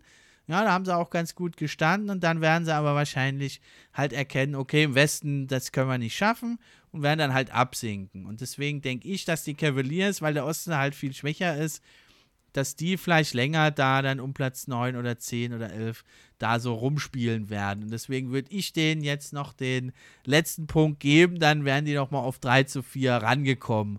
Oder würdest du dann doch den für die Thunder haben wollen, den letzten Punkt noch? Nee, ist schon okay. Also das 3, 3 zu 4 klingt auf jeden Fall schon mal sehr, sehr gut. Sieben Spiele-Serie ist doch in Ordnung. Ähm, ansonsten hast du natürlich jetzt gerade schon recht, so man hat es halt dann auch schon mal geschafft, eventuell dann Colin Sexton eben jetzt gerade schon mal mitzuhalten. Das ist ja schon mal ein sehr, sehr gutes Zeichen so für diese Franchise. Wie gesagt, die Thunder, klar können sie Shay Gilgis Alexander was mit anbieten, aber vielleicht will er das überhaupt nicht mit annehmen. Und wenn das dann eben Colin Sexton mit annimmt, dann finde ich, haben sie dann da schon einen Vorteil gegenüber eben dann den Thunder und dann würde ich sagen, ist das 3 zu 4 auf jeden Fall verdient. Okay, da hast du dich ja jetzt als guter Gewinner gezeigt hier. und dann will ich natürlich auch kein schlechter Verlierer sein. Also auf jeden Fall finde ich insgesamt, das hast du auch völlig richtig hier alles präsentiert. Also stehen die, ja, die Oklahoma City Thunder halt schon ein Stück weit besser da, weil sie eben nicht so Altlasten noch aus der LeBron-Zeit da, wie es die Cavaliers machen müssen, mit sich herumschleppen äh, und auch der Fit ist besser im Backcourt und man hat da schon ein bisschen mehr Material da, äh, an, an Talenten auch noch. Poku würde ich halt echt äh, im Auge behalten, wie der nächstes Jahr vielleicht abgeht. Dafür haben halt die Cavaliers im Frontcourt sind die ein bisschen besser. Da mit Jared Allen haben die schon ihren Mann für die Zukunft. Also auf jeden Fall zwei Teams, die da, denke ich, in der Zukunft sich ja Stück für Stück verbessern werden. Okay, damit wollen wir noch ganz kurz zur letzten Rubrik kommen am heutigen Tag. Das ist so das Playoff-Rennen. Da wollen wir einfach mal schauen, wie sieht es denn Stand heute aus. Vor allem erstmal fangen wir an mit dem Play-in-Tournament in der Eastern Conference würde ich gern starten. Da liegen im Moment die Heat auf 7, die Hornets auf 8, die Pacers auf 9, die Wizards auf 10. Aber die Bulls und die Raptors sind gar nicht weit dahinter. Was meinst du, wer wird denn da sich die Plätze 7 und 8 dann ja im Play-In-Tournament sichern können? Meinst du, das bleibt so ungefähr jetzt wie Heat Hornets? Die Hornets sind ja ein bisschen abgerutscht zuletzt. Ja, also die Heat sehe ich da auf jeden Fall vorne. Also es würde mich extrem stark verwundern, wenn die da jetzt noch rausrutschen, zumindest nach unten. Also eher wahrscheinlich noch nach oben, aber auch da muss man abwarten. Ansonsten, so rein vom Team her, finde ich es irgendwie relativ schwer. Also ich finde, die Indiana Pacers spielen bislang eine enttäuschende Saison, müssten aber rein vom Kader her, gerade wenn man sich jetzt gerade die Verletzung eben noch anguckt, noch von LaMelo Ball, auch wenn der jetzt ja eventuell jetzt gerade bald wieder zurückkommt, müssten sie die Hornets eigentlich noch mitholen, aber sie spielen jetzt gerade eben eigentlich nicht so. Also ich könnte mir durchaus vorstellen, dass das an 7 und 8 schon nochmal so bleibt. 9 und 10 finde ich das schon ein kleines bisschen schwieriger. Also da hast du jetzt eben die Washington Wizards, die sich jetzt so langsam eingegroovt haben. Das wird jetzt langsam so ein kleines bisschen. Und bei den Chicago Bulls finde ich es halt sehr, sehr schwierig. Also dadurch, dass jetzt eben Zach Levine ein paar Spiele nochmal mit verpasst hat, fehlt eben da einfach ein sehr, sehr guter Spieler. Rein vom Kader her sind sie aber eigentlich auch so weit, dass man sagen müsste, so Rang 10 müsste eigentlich mit drin sein. Die Wizards haben natürlich eben Bradley Beal, der ist einfach noch ein Stückchen stärker, als es eben Zach Levine ist. Das ist eben einfach so, der ist einfach nochmal ein anderer Scorer und haben dann eben in Westbrook nochmal so den besseren Co-Star, sage ich mal, auch wenn Nikola Vucevic extrem gut ist. Aber so letztendlich kann ich mir schon vorstellen, dass es jetzt gerade so in etwa jetzt gerade so bleiben wird. Die Raptors, muss ich sagen, als Raptors-Fan habe ich die irgendwie jetzt gerade so ein bisschen mit abgeschrieben. Ich weiß einfach nicht mehr, was ich von denen erwarten soll. In der einen Nacht verlierst du, was weiß ich, wie hoch gegen, gegen irgendwelche Teams aus dem Keller dann gewinnst du wieder gegen die Brooklyn Nets. Ja, war jetzt auch nur mit Kyrie Irving und halt ohne Durant und Harden, aber das, ich blickte einfach nicht mehr durch. Dann gibt es irgendwie teilweise Spiele, wo die eben alle Dreier reinnageln, die sie irgendwie, die sie irgendwie nehmen. Und dann gibt es eben andere Spiele, da fällt überhaupt nichts. Also ich kann die Raptors extrem, extrem schlecht einschätzen. Es geht immer so ein bisschen rauf und runter. Irgendwie spielen jetzt teilweise auch schon so Spieler wie zum Beispiel so Paul Watson extrem viele Minuten, Utah Watanabe und so. Also ich glaube gar nicht, dass die Raptors jetzt gerade so ein extrem großes Interesse jetzt gerade daran haben, sich jetzt gerade überhaupt für die Playoffs noch mit zu qualifizieren. Ihnen ist jetzt so aufgefallen, okay, irgendwie läuft es in dieser Saison nicht so und ich glaube, dann belassen sie es jetzt gerade auch so dabei. Klar, wenn sie sich nochmal ab und zu so einen Sieg damit einheimsen können, werden sie ihn holen. Aber sie werden es, glaube ich, jetzt nicht mehr mit der Brechstange jetzt gerade versuchen, sich irgendwie da noch zu für qualifizieren. Also, was meinst du, wer kommt dann raus an 7 und 8 aus dem Play-In-Tournament? Also 7 und also ich glaube tatsächlich, es bleibt einfach jetzt gerade genauso, wie es jetzt gerade ist. Also 7 Miami, 8 Charlotte. Dann eben 9 Indiana, 10 Washington und dann, ah, ja, also Miami denke ich schon, dass die sich qualifizieren, dass die die Hornets schlagen. Und dann müsste man gucken, Charlotte oder Indiana bzw. Washington. In einem Spiel ist halt auch immer noch so das Ding, da kann halt so viel noch passieren. Ne? Es ist klar, also wie gesagt, so eine sieben-Spiele-Serie, also umso länger so eine Serie geht, umso größer natürlich auch die Wahrscheinlichkeit, sage ich mal, dass sich der Favorit durchsetzt in einem Spiel. Ah, ich glaube, ich würde es fast mit den, ah, ich glaube, ich würde sogar die Indiana Pacers, glaube ich, sogar nehmen allein schon, also aufgrund einfach so von Miles Turner etc., also Miles Turner und so Mantis Sabonis sind einfach ein extrem, also klar, ein interessanter Fit auf jeden Fall, aber ich weiß halt nicht, ob die Hornets das so gut halt gerade mit verteidigen können, wenn dann eben die Pacers da auf einmal nochmal auffahren mit ihren ganzen Big Men und mit ihrer Big Man Power. Washington, weiß ich nicht, ist mir glaube ich noch zu, zu inkonstant. Klar, du hast halt Westbrook und Beal, aber danach halt eben auch sehr, sehr viele junge Leute, so ein Danny Afdia etc muss man auch erstmal schauen, wo das dann auch hingeht. Und Davis Bertans, der auch in dieser Saison vergleichsweise relativ wenig trifft von draußen. Also ich glaube, ich gehe dann tatsächlich mit Miami und Indiana. Also Miami gehe ich mit, aber ich setze doch auf die Wizards. Die haben ja jetzt zuletzt sechs Siege in Folge. 8 zu 2 aus den letzten 10. Und ich denke halt gerade in so einer ungewöhnlichen Situation, wenn sie dann gegen die Pacers spielen, ähm, dass dann halt Bradley Beal und Westbrook, der ist ja auch auf einem mega krassen Run. Kam letztens auch eine krasse Statistik über Russell Westbrook, der ist äh, der fünftbeste Spieler in der Crunch Time in der NBA. Diese Saison. Von Field Goals, wow von äh, Prozenten, von gezogenen Freiwürfen, von getroffenen Freiwürfen. Hätte ich auch nicht gedacht. Hat mich ganz schön umgehauen. Ja, natürlich auch bei einem relativ schlechten Team, was gar nicht so viel knappe Spieler hat, muss man dazu sagen. Es ist eine recht kleine Sample Size, aber nicht ohne. Deswegen würde ich da doch auf die Wizards setzen. Wenn es hart auf hart kommt, denke ich, dass dann halt Biel macht 45 Punkte, Westbrook ein Triple-Double und dann äh, ist das schwer zu schlagen. Und die haben halt auch die Erfahrung, Also auch Bradley Beal hat ja schon viele Playoff-Schlachten geschlagen und das haben sie halt gerade den jungen Hornets voraus, aber auch äh, bei den Pacers irgendwie läuft es die Saison. Ja, ich verstehe es immer noch nicht, warum Nate McMillan weg ist. Der haut jetzt mit den Hawks alles weg. Ja, bisschen verzockt, würde ich mal sagen. Naja, also da würde ich dagegen halten. Heat sehe ich genauso. Dann hätten wir ja Bucks Celtics, 3 gegen 6. Wäre, glaube ich, auch eine ganz spannende Serie, da die Celtics zuletzt ja auch aufgekommen sind mit 8 zu 2 Siegen. Ich bin immer noch ein bisschen skeptisch. Ich glaube, das liegt eigentlich nur daran, dass, dass Jay, äh, Jason Tatum und Jalen Brown einfach fantastisch spielen und so die Teamchemie. Da bin ich immer noch nicht so überzeugt von den Celtics. Wäre aber also auf jeden Fall eine spannende Serie. Und 4 und 5, das wäre natürlich eine Hammer-Serie. Da wären im Moment nämlich die New York Knicks, man kann es ja kaum aussprechen, die New York Knicks auf Platz 4 in der Eastern Conference, die Hawks auf 5. Die haben ja jetzt Nate McMillan und seitdem läuft's. Einfach super. Und das wäre ja auch eine geile Serie, oder? Offense gegen Defense, Hawks gegen Knicks. Ja, das kann ja generell so ein bisschen jetzt gerade darauf hinauslaufen. Also wenn man jetzt gerade so dieses ganz, ganz große Playoff-Picture jetzt damit hat und so also die großen Favoriten, so Nets und Lakers ist so dasselbe, auch so Offense gegen Defense. Ansonsten erstmal 3 gegen 6, äh, Milwaukee gegen Boston würde ich erstmal mit anfangen. Das Ding ist halt, ich bin einfach ein riesen Drew Holiday-Fan. Ich finde den so extrem underrated. Also ich finde den so gut. Okay, jetzt mittlerweile underrated ist vielleicht ein bisschen viel. Ich glaube, jetzt erst einen Maximalvertrag jetzt gerade erst unterschrieben bei den Bucks. Aber ich glaube schon, dass die sich da durchsetzen würden. Also klar, du hast in Boston hast du eben Jason Tatum, Jalen Brown, du hast einen Marcus Smart, einen Kemba Walker, der auch immer noch so ein bisschen, ich weiß nicht, er wirkt irgendwie nicht so, als wäre er schon so richtig angekommen. Das finde ich sehr, sehr schade. Und als sie ihn damals geholt hatten, dachte ich mir, wow, jetzt noch Kemba Walker, dann nochmal die beiden Jungen da, Jalen Brown, Jason Tatum. Zu dem Zeitpunkt war Gordon Hayward noch mit da. Da dachte ich mir wirklich, uiuiui, das wird für die Eastern Conference extrem knapp. Jetzt bin ich gerade aber schon so auf dem Trip, dass ich sage, ja, Milwaukee holt das, glaube ich, schon. Janis Antetokounmpo ist einfach, spielt einfach schon wieder eine extrem gute Saison.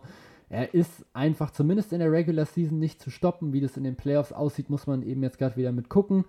Die Regular Season Spiele waren ja teilweise sogar ziemlich knapp nochmal zwischen den beiden Teams. Ich würde tatsächlich aber mit Milwaukee gehen. Ansonsten nichts gegen Hawks finde ich extrem schwer, hast du auch schon gesagt. So Defense gegen Offense, du hast, was man ja eigentlich auch sagt, so Offense wins Games, Defense wins Championships, dann müssten sich ja eigentlich die New York Knicks mit durchsetzen. Ich finde es schwer. Das Ding ist halt, du hast natürlich in Trey Young hast du natürlich so den genauen Prototypen, sage ich mal, quasi für den, für den Spielstil der Hawks, also halt vorne Hui und hinten Fui. Klar, hinten ist er halt einfach sehr, sehr klein und sehr, sehr schmächtig, sage ich mal. Da kann er einfach attackiert werden. Die New York Knicks haben jetzt eben noch mit Derrick Rose natürlich noch einen sehr, sehr erfahrenen Spieler, natürlich noch mit Julius Randle, der auch eine überragende Saison spielt, eben einfach eine All-Star-Saison.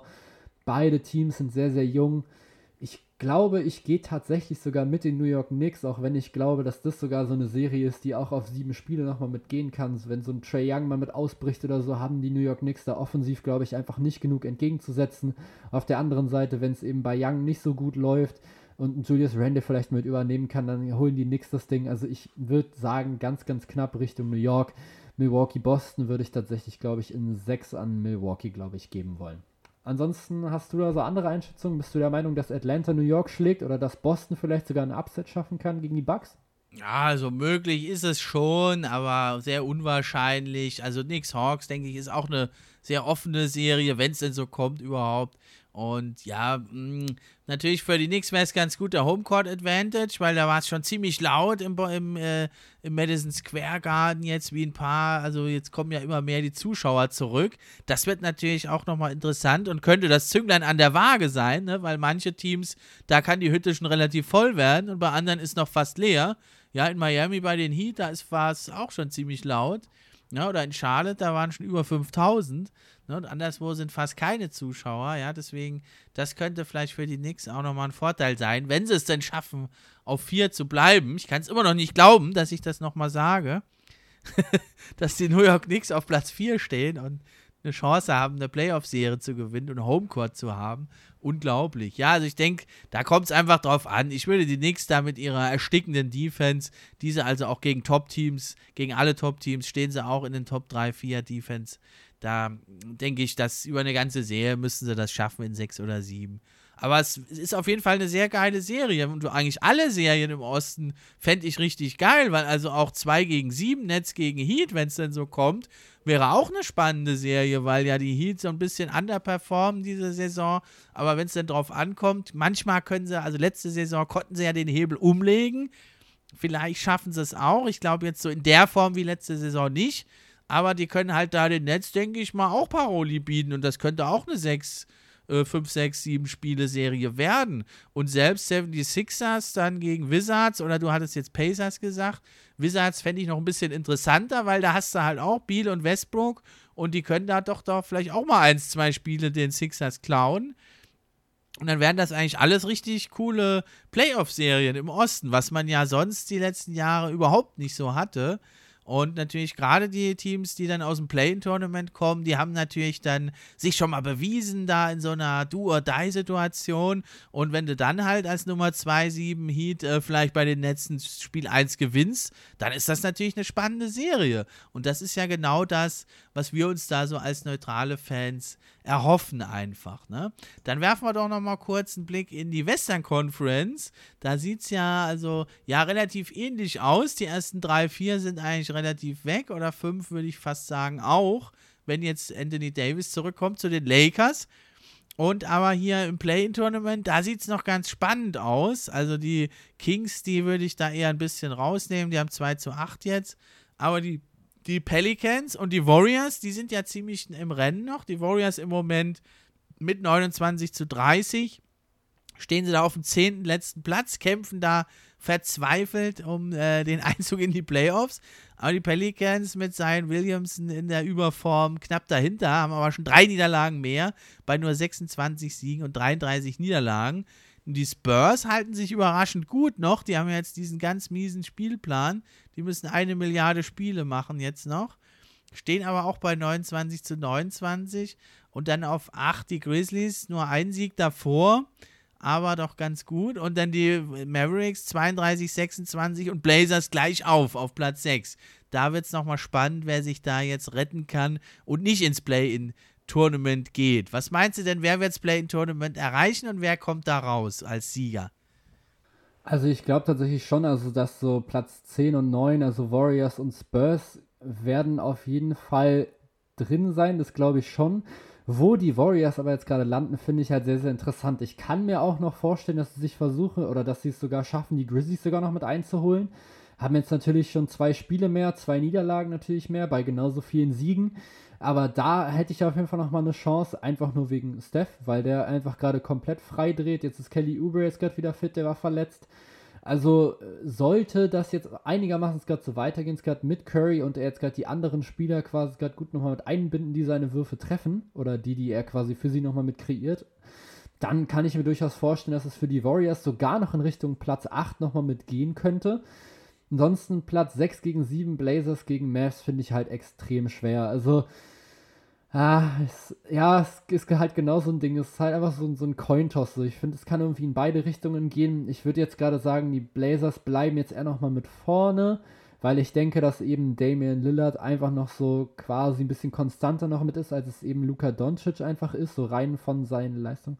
Haben aber 3 zu 7 Siege nur jetzt aus den letzten ich weiß, Spielen. Ich weiß, ne? ich weiß, die Trailblazers haben richtig, richtig Probleme, aber trotzdem glaube ich jetzt gerade noch mit, mit Lillard, mit McCollum, mit Paul noch jetzt noch dazu, glaube ich schon, dass sie das schaffen können, davor zu bleiben vor den Mavs. Und dann, ja, für mich ist es, glaube ich, Mavs, also auf 7 wären sie ja dann. Auf Platz 8 hätte ich, glaube ich, die Warriors, dann Rang 9 Memphis und dann Rang 10 dann eben San Antonio. Äh, die Pelicans, weiß ich nicht, irgendwie traue ich es ihnen noch nicht so ganz zu, auch wenn ich es wahnsinnig finde, wie, wie Zion Williamson von overrated zu underrated irgendwie jetzt gerade so gegangen ist. Also gefühlt gerade in so einem Jahr, also im letzten Jahr irgendwie 19 Spiele gemacht und alle haben ihn so richtig krass hoch gehypt und dann wurde es irgendwie gefühlt so ein bisschen leise um ihn und das, obwohl er jetzt gerade eine wahnsinnig starke Saison spielt. Ja, unglaublich. Trotzdem sehe ich die Pelicans, glaube ich, eher im nächsten Jahr, glaube ich, eher ein Stückchen weiter oben.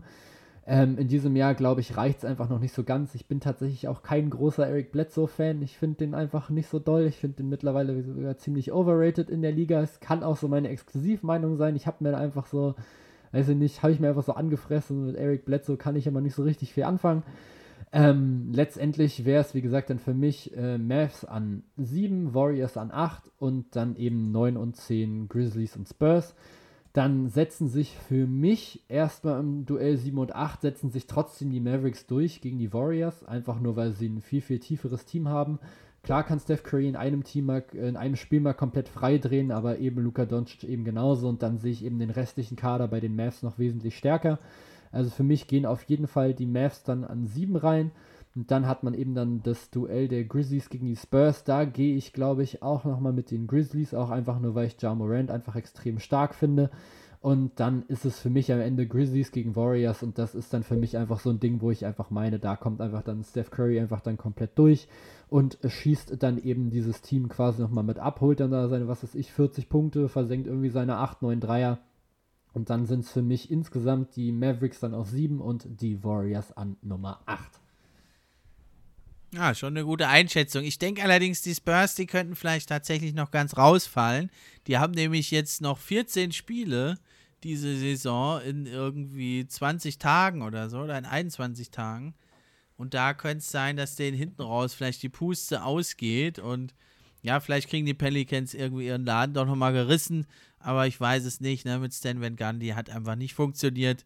Letztens kam er ja zum High Five und da hat der Brandon Ingram hat ihm nicht mal High Five gegeben, hast du wahrscheinlich gesehen. Ja, also ich denke vielleicht sogar, dass, also ich denke eher, dass die Warriors, äh, die Mavericks noch vielleicht auf 6 hochgehen. Ich denke vielleicht, dass sogar die Lakers vielleicht noch auf 6 runtergehen und die Mavericks auf 5 noch kommen könnten. Kommt drauf an, wann dann der Brent James zurückkommt. Ja, aber ansonsten gehe ich da voll damit. Da würde ich dann Blazers oder Mavericks halt auf jeden Fall auf sieben sehen und die Warriors, denke ich echt, die schaffen das dann. Wäre halt echt ganz schön bitter für die Grizzlies, dass sie jetzt da immer sich da auf dem letzten Playoff-Platz halten, trotz allen Verletzungen, trotz allem junges, sympathisches Team. Und schon letzte Saison mussten sie sich dann im Play-In-Spiel geschlagen geben, den Trailblazers. Da wäre es natürlich ganz schön bitter, wenn sie halt dieses Jahr dann auch das nicht schaffen. Aber wenn du halt dann beide Play-In-Spiele nicht gewinnst, dann ja, dann, dann ist es halt nicht. Die haben ja aber die Zukunft noch vor sich. Ja, dann vorne dran, also die Lakers, äh, würde ich mal noch ein bisschen gucken, weil die haben ein bisschen sehr, sehr schweren Spielplan und haben jetzt dann doch nur 4 zu 6, obwohl sie sich natürlich da heroisch, also schlagen bisher ohne ihre zwei Superstars, hätte ich ja nicht gedacht. Bisschen profitieren sie aber auch vom Versagen der Kon Konkurrenz. Die Mavericks, also die haben ja zuletzt gegen Houston verloren, gegen Minnesota und auch noch gegen die, noch ein anderes Team, weiß jetzt gar nicht mehr, die Kings oder wer war es. Also die haben ganz schön die Siege liegen lassen. Deswegen fand ich es auch komisch, dass dann Luka Doncic da sich beschwert über das Play-In-Tournament. Da sage ich, Junge, du hast, ihr habt so viele Chancen gehabt, geht halt mal hoch auf Platz 6, 5, ne? Ja, aber dann, ja, wenn die Lakers es schaffen, Fünfter zu bleiben, wäre es natürlich super für die Lakers, weil dann würden sie auf Platz 4 auf die Nuggets treffen, die ja mit Jamal Murray halt äh, ihren zweitbesten Spieler verloren haben und das Two-Man-Game können sie nicht laufen. Das wäre dann, denke ich, ein relativ leichter Sieg für die Lakers. Vorne dran, denke ich, da wird sich nicht mehr so viel ändern. Die Jazz, die Suns, die Clippers auf Platz 1, 2 und 3. Und dann wären es natürlich spannende Serien dann. Die Clippers gegen die Trailblazers oder Jazz, äh, äh Mavericks, Entschuldigung. Oder eben äh, dann die Suns äh, eben auf Platz 2 und dann die Jazz gegen die Warriors. Wäre ja auch eine ganz interessante Erstrundenpartie. Was meinst du dazu, zu den Matchups, wie sie jetzt halt stehen? Also ich weiß gar nicht, ob das so mega spannend wird. Also ich finde so also Utah Jazz gegen Warriors sehe ich irgendwie sogar relativ eindeutig. Also ich sehe die, die Jazz schon wesentlich stärker als die Warriors. Allein schon, wenn ich mir das Rebounding der beiden Teams angucke, die Warriors sind da irgendwie sehr, sehr schwach. Die Utah Jazz haben halt einfach Rudy Gobert, sind da eben sehr, sehr gut. Und dann, klar, du hast natürlich dann Steph Curry, aber Mike Conley ist eben auch noch ein sehr, sehr guter Perimeterverteidiger. Also ich glaube, die Utah Jazz matchen die Warriors schon ganz gut aus ich will jetzt gerade nicht ausschließen, dass Steph Curry dir trotzdem ein oder zwei Spiele in so einer Serie mm. gewinnt. Ich kann mir aber nicht vorstellen, Mehr dass es da wirklich ja. ein Upset gibt. Und ansonsten auch, also die Clippers jetzt gerade gegen die Trailblazers sehe ich relativ eindeutig. Denver gegen, also für die Clippers natürlich. Dann die Nuggets gegen die Lakers, hast du auch schon gesagt, so ohne den Zweitstar müsste wirklich jetzt Michael Porter und müsste Will Barton jetzt auf einmal komplett aufdrehen und das einigermaßen wieder aufzufangen. Vor allem eben, was Murray in den letzten Playoffs letztes Jahr noch gezeigt hat, das war ja schon der absolute Wahnsinn. Und das kannst du, glaube ich, einfach nicht wieder mit auffangen. Also auch da sehe ich eigentlich eine relativ eindeutige Serie. Die einzige Serie, die für mich tatsächlich so ein bisschen spannend werden könnte, oder das heißt ein bisschen mhm. spannend wird es natürlich trotzdem, ich werde natürlich trotzdem dann Spaß haben, das zu gucken, wäre dann eben Phoenix gegen dann eben eventuell dann die Dallas Mavericks. Mhm. oder auch gegen die Serie, Blazers, ne? Wäre ja auch. Oder also auch gegen die Blazers. Mhm. Also, also generell, also die Serie, in denen die Mavericks mit dabei sind, das ist immer heftig, denn die Mavericks darfst du einfach nicht mit unterschätzen. Also egal, ob die jetzt an Rang 6 jetzt gerade reinkommt, dann gegen die Clippers spielen. Das gab es doch, glaube ich, sogar schon die Serie, wenn ich mich recht erinnere. Oder bin ich da gerade Ja, wollte ich ja, ja sagen. Habe, habe ich noch im Kopf noch, dass die gegeneinander gespielt haben. Da hat Luka Doncic, glaube ich, auch einen Game Winner noch getroffen und so gegen, genau. gegen Reggie Jackson. Luka also äh, komplett, komplett. Und da, wie gesagt, also die Serie, in denen die Mavericks quasi mit reinkommen, die sehe ich als sehr, sehr spannend auf jeden Fall mit an. Und das nächste, was noch ganz cool wäre, wäre natürlich, wenn jetzt, keine Ahnung, die Trailblazers irgendwie jetzt die Lakers nochmal mit überholen würden, dann quasi gegen Denver spielen würden. Das wäre noch so ein Ding, wo ich noch sagen würde, okay, das könnte auch nochmal relativ knapp werden. Dann hättest du halt auch wieder dann Lakers gegen Clippers eventuell in der ersten Runde. Das wäre natürlich auch nochmal ein Hammer. Aber es ist eben, es, ja, schon so ein, ja, so ein Guess, sage ich mal. Also es wird wahrscheinlich nicht dazu kommen. Also die Serie, in der die Mavericks quasi den schlechteren Seed darstellen, das wird für mich eine extrem, extrem spannende Serie. Ansonsten, wenn es jetzt gerade so aussieht, wie es jetzt gerade aussieht, ist es eben für mich nur die Suns gegen die Mavericks, wo ich mir wirklich vorstellen könnte, dass es dann Upset gibt. Oder wo ich zumindest der Meinung bin, okay, das kann auf jeden Fall in sechs oder sieben Spiele gehen.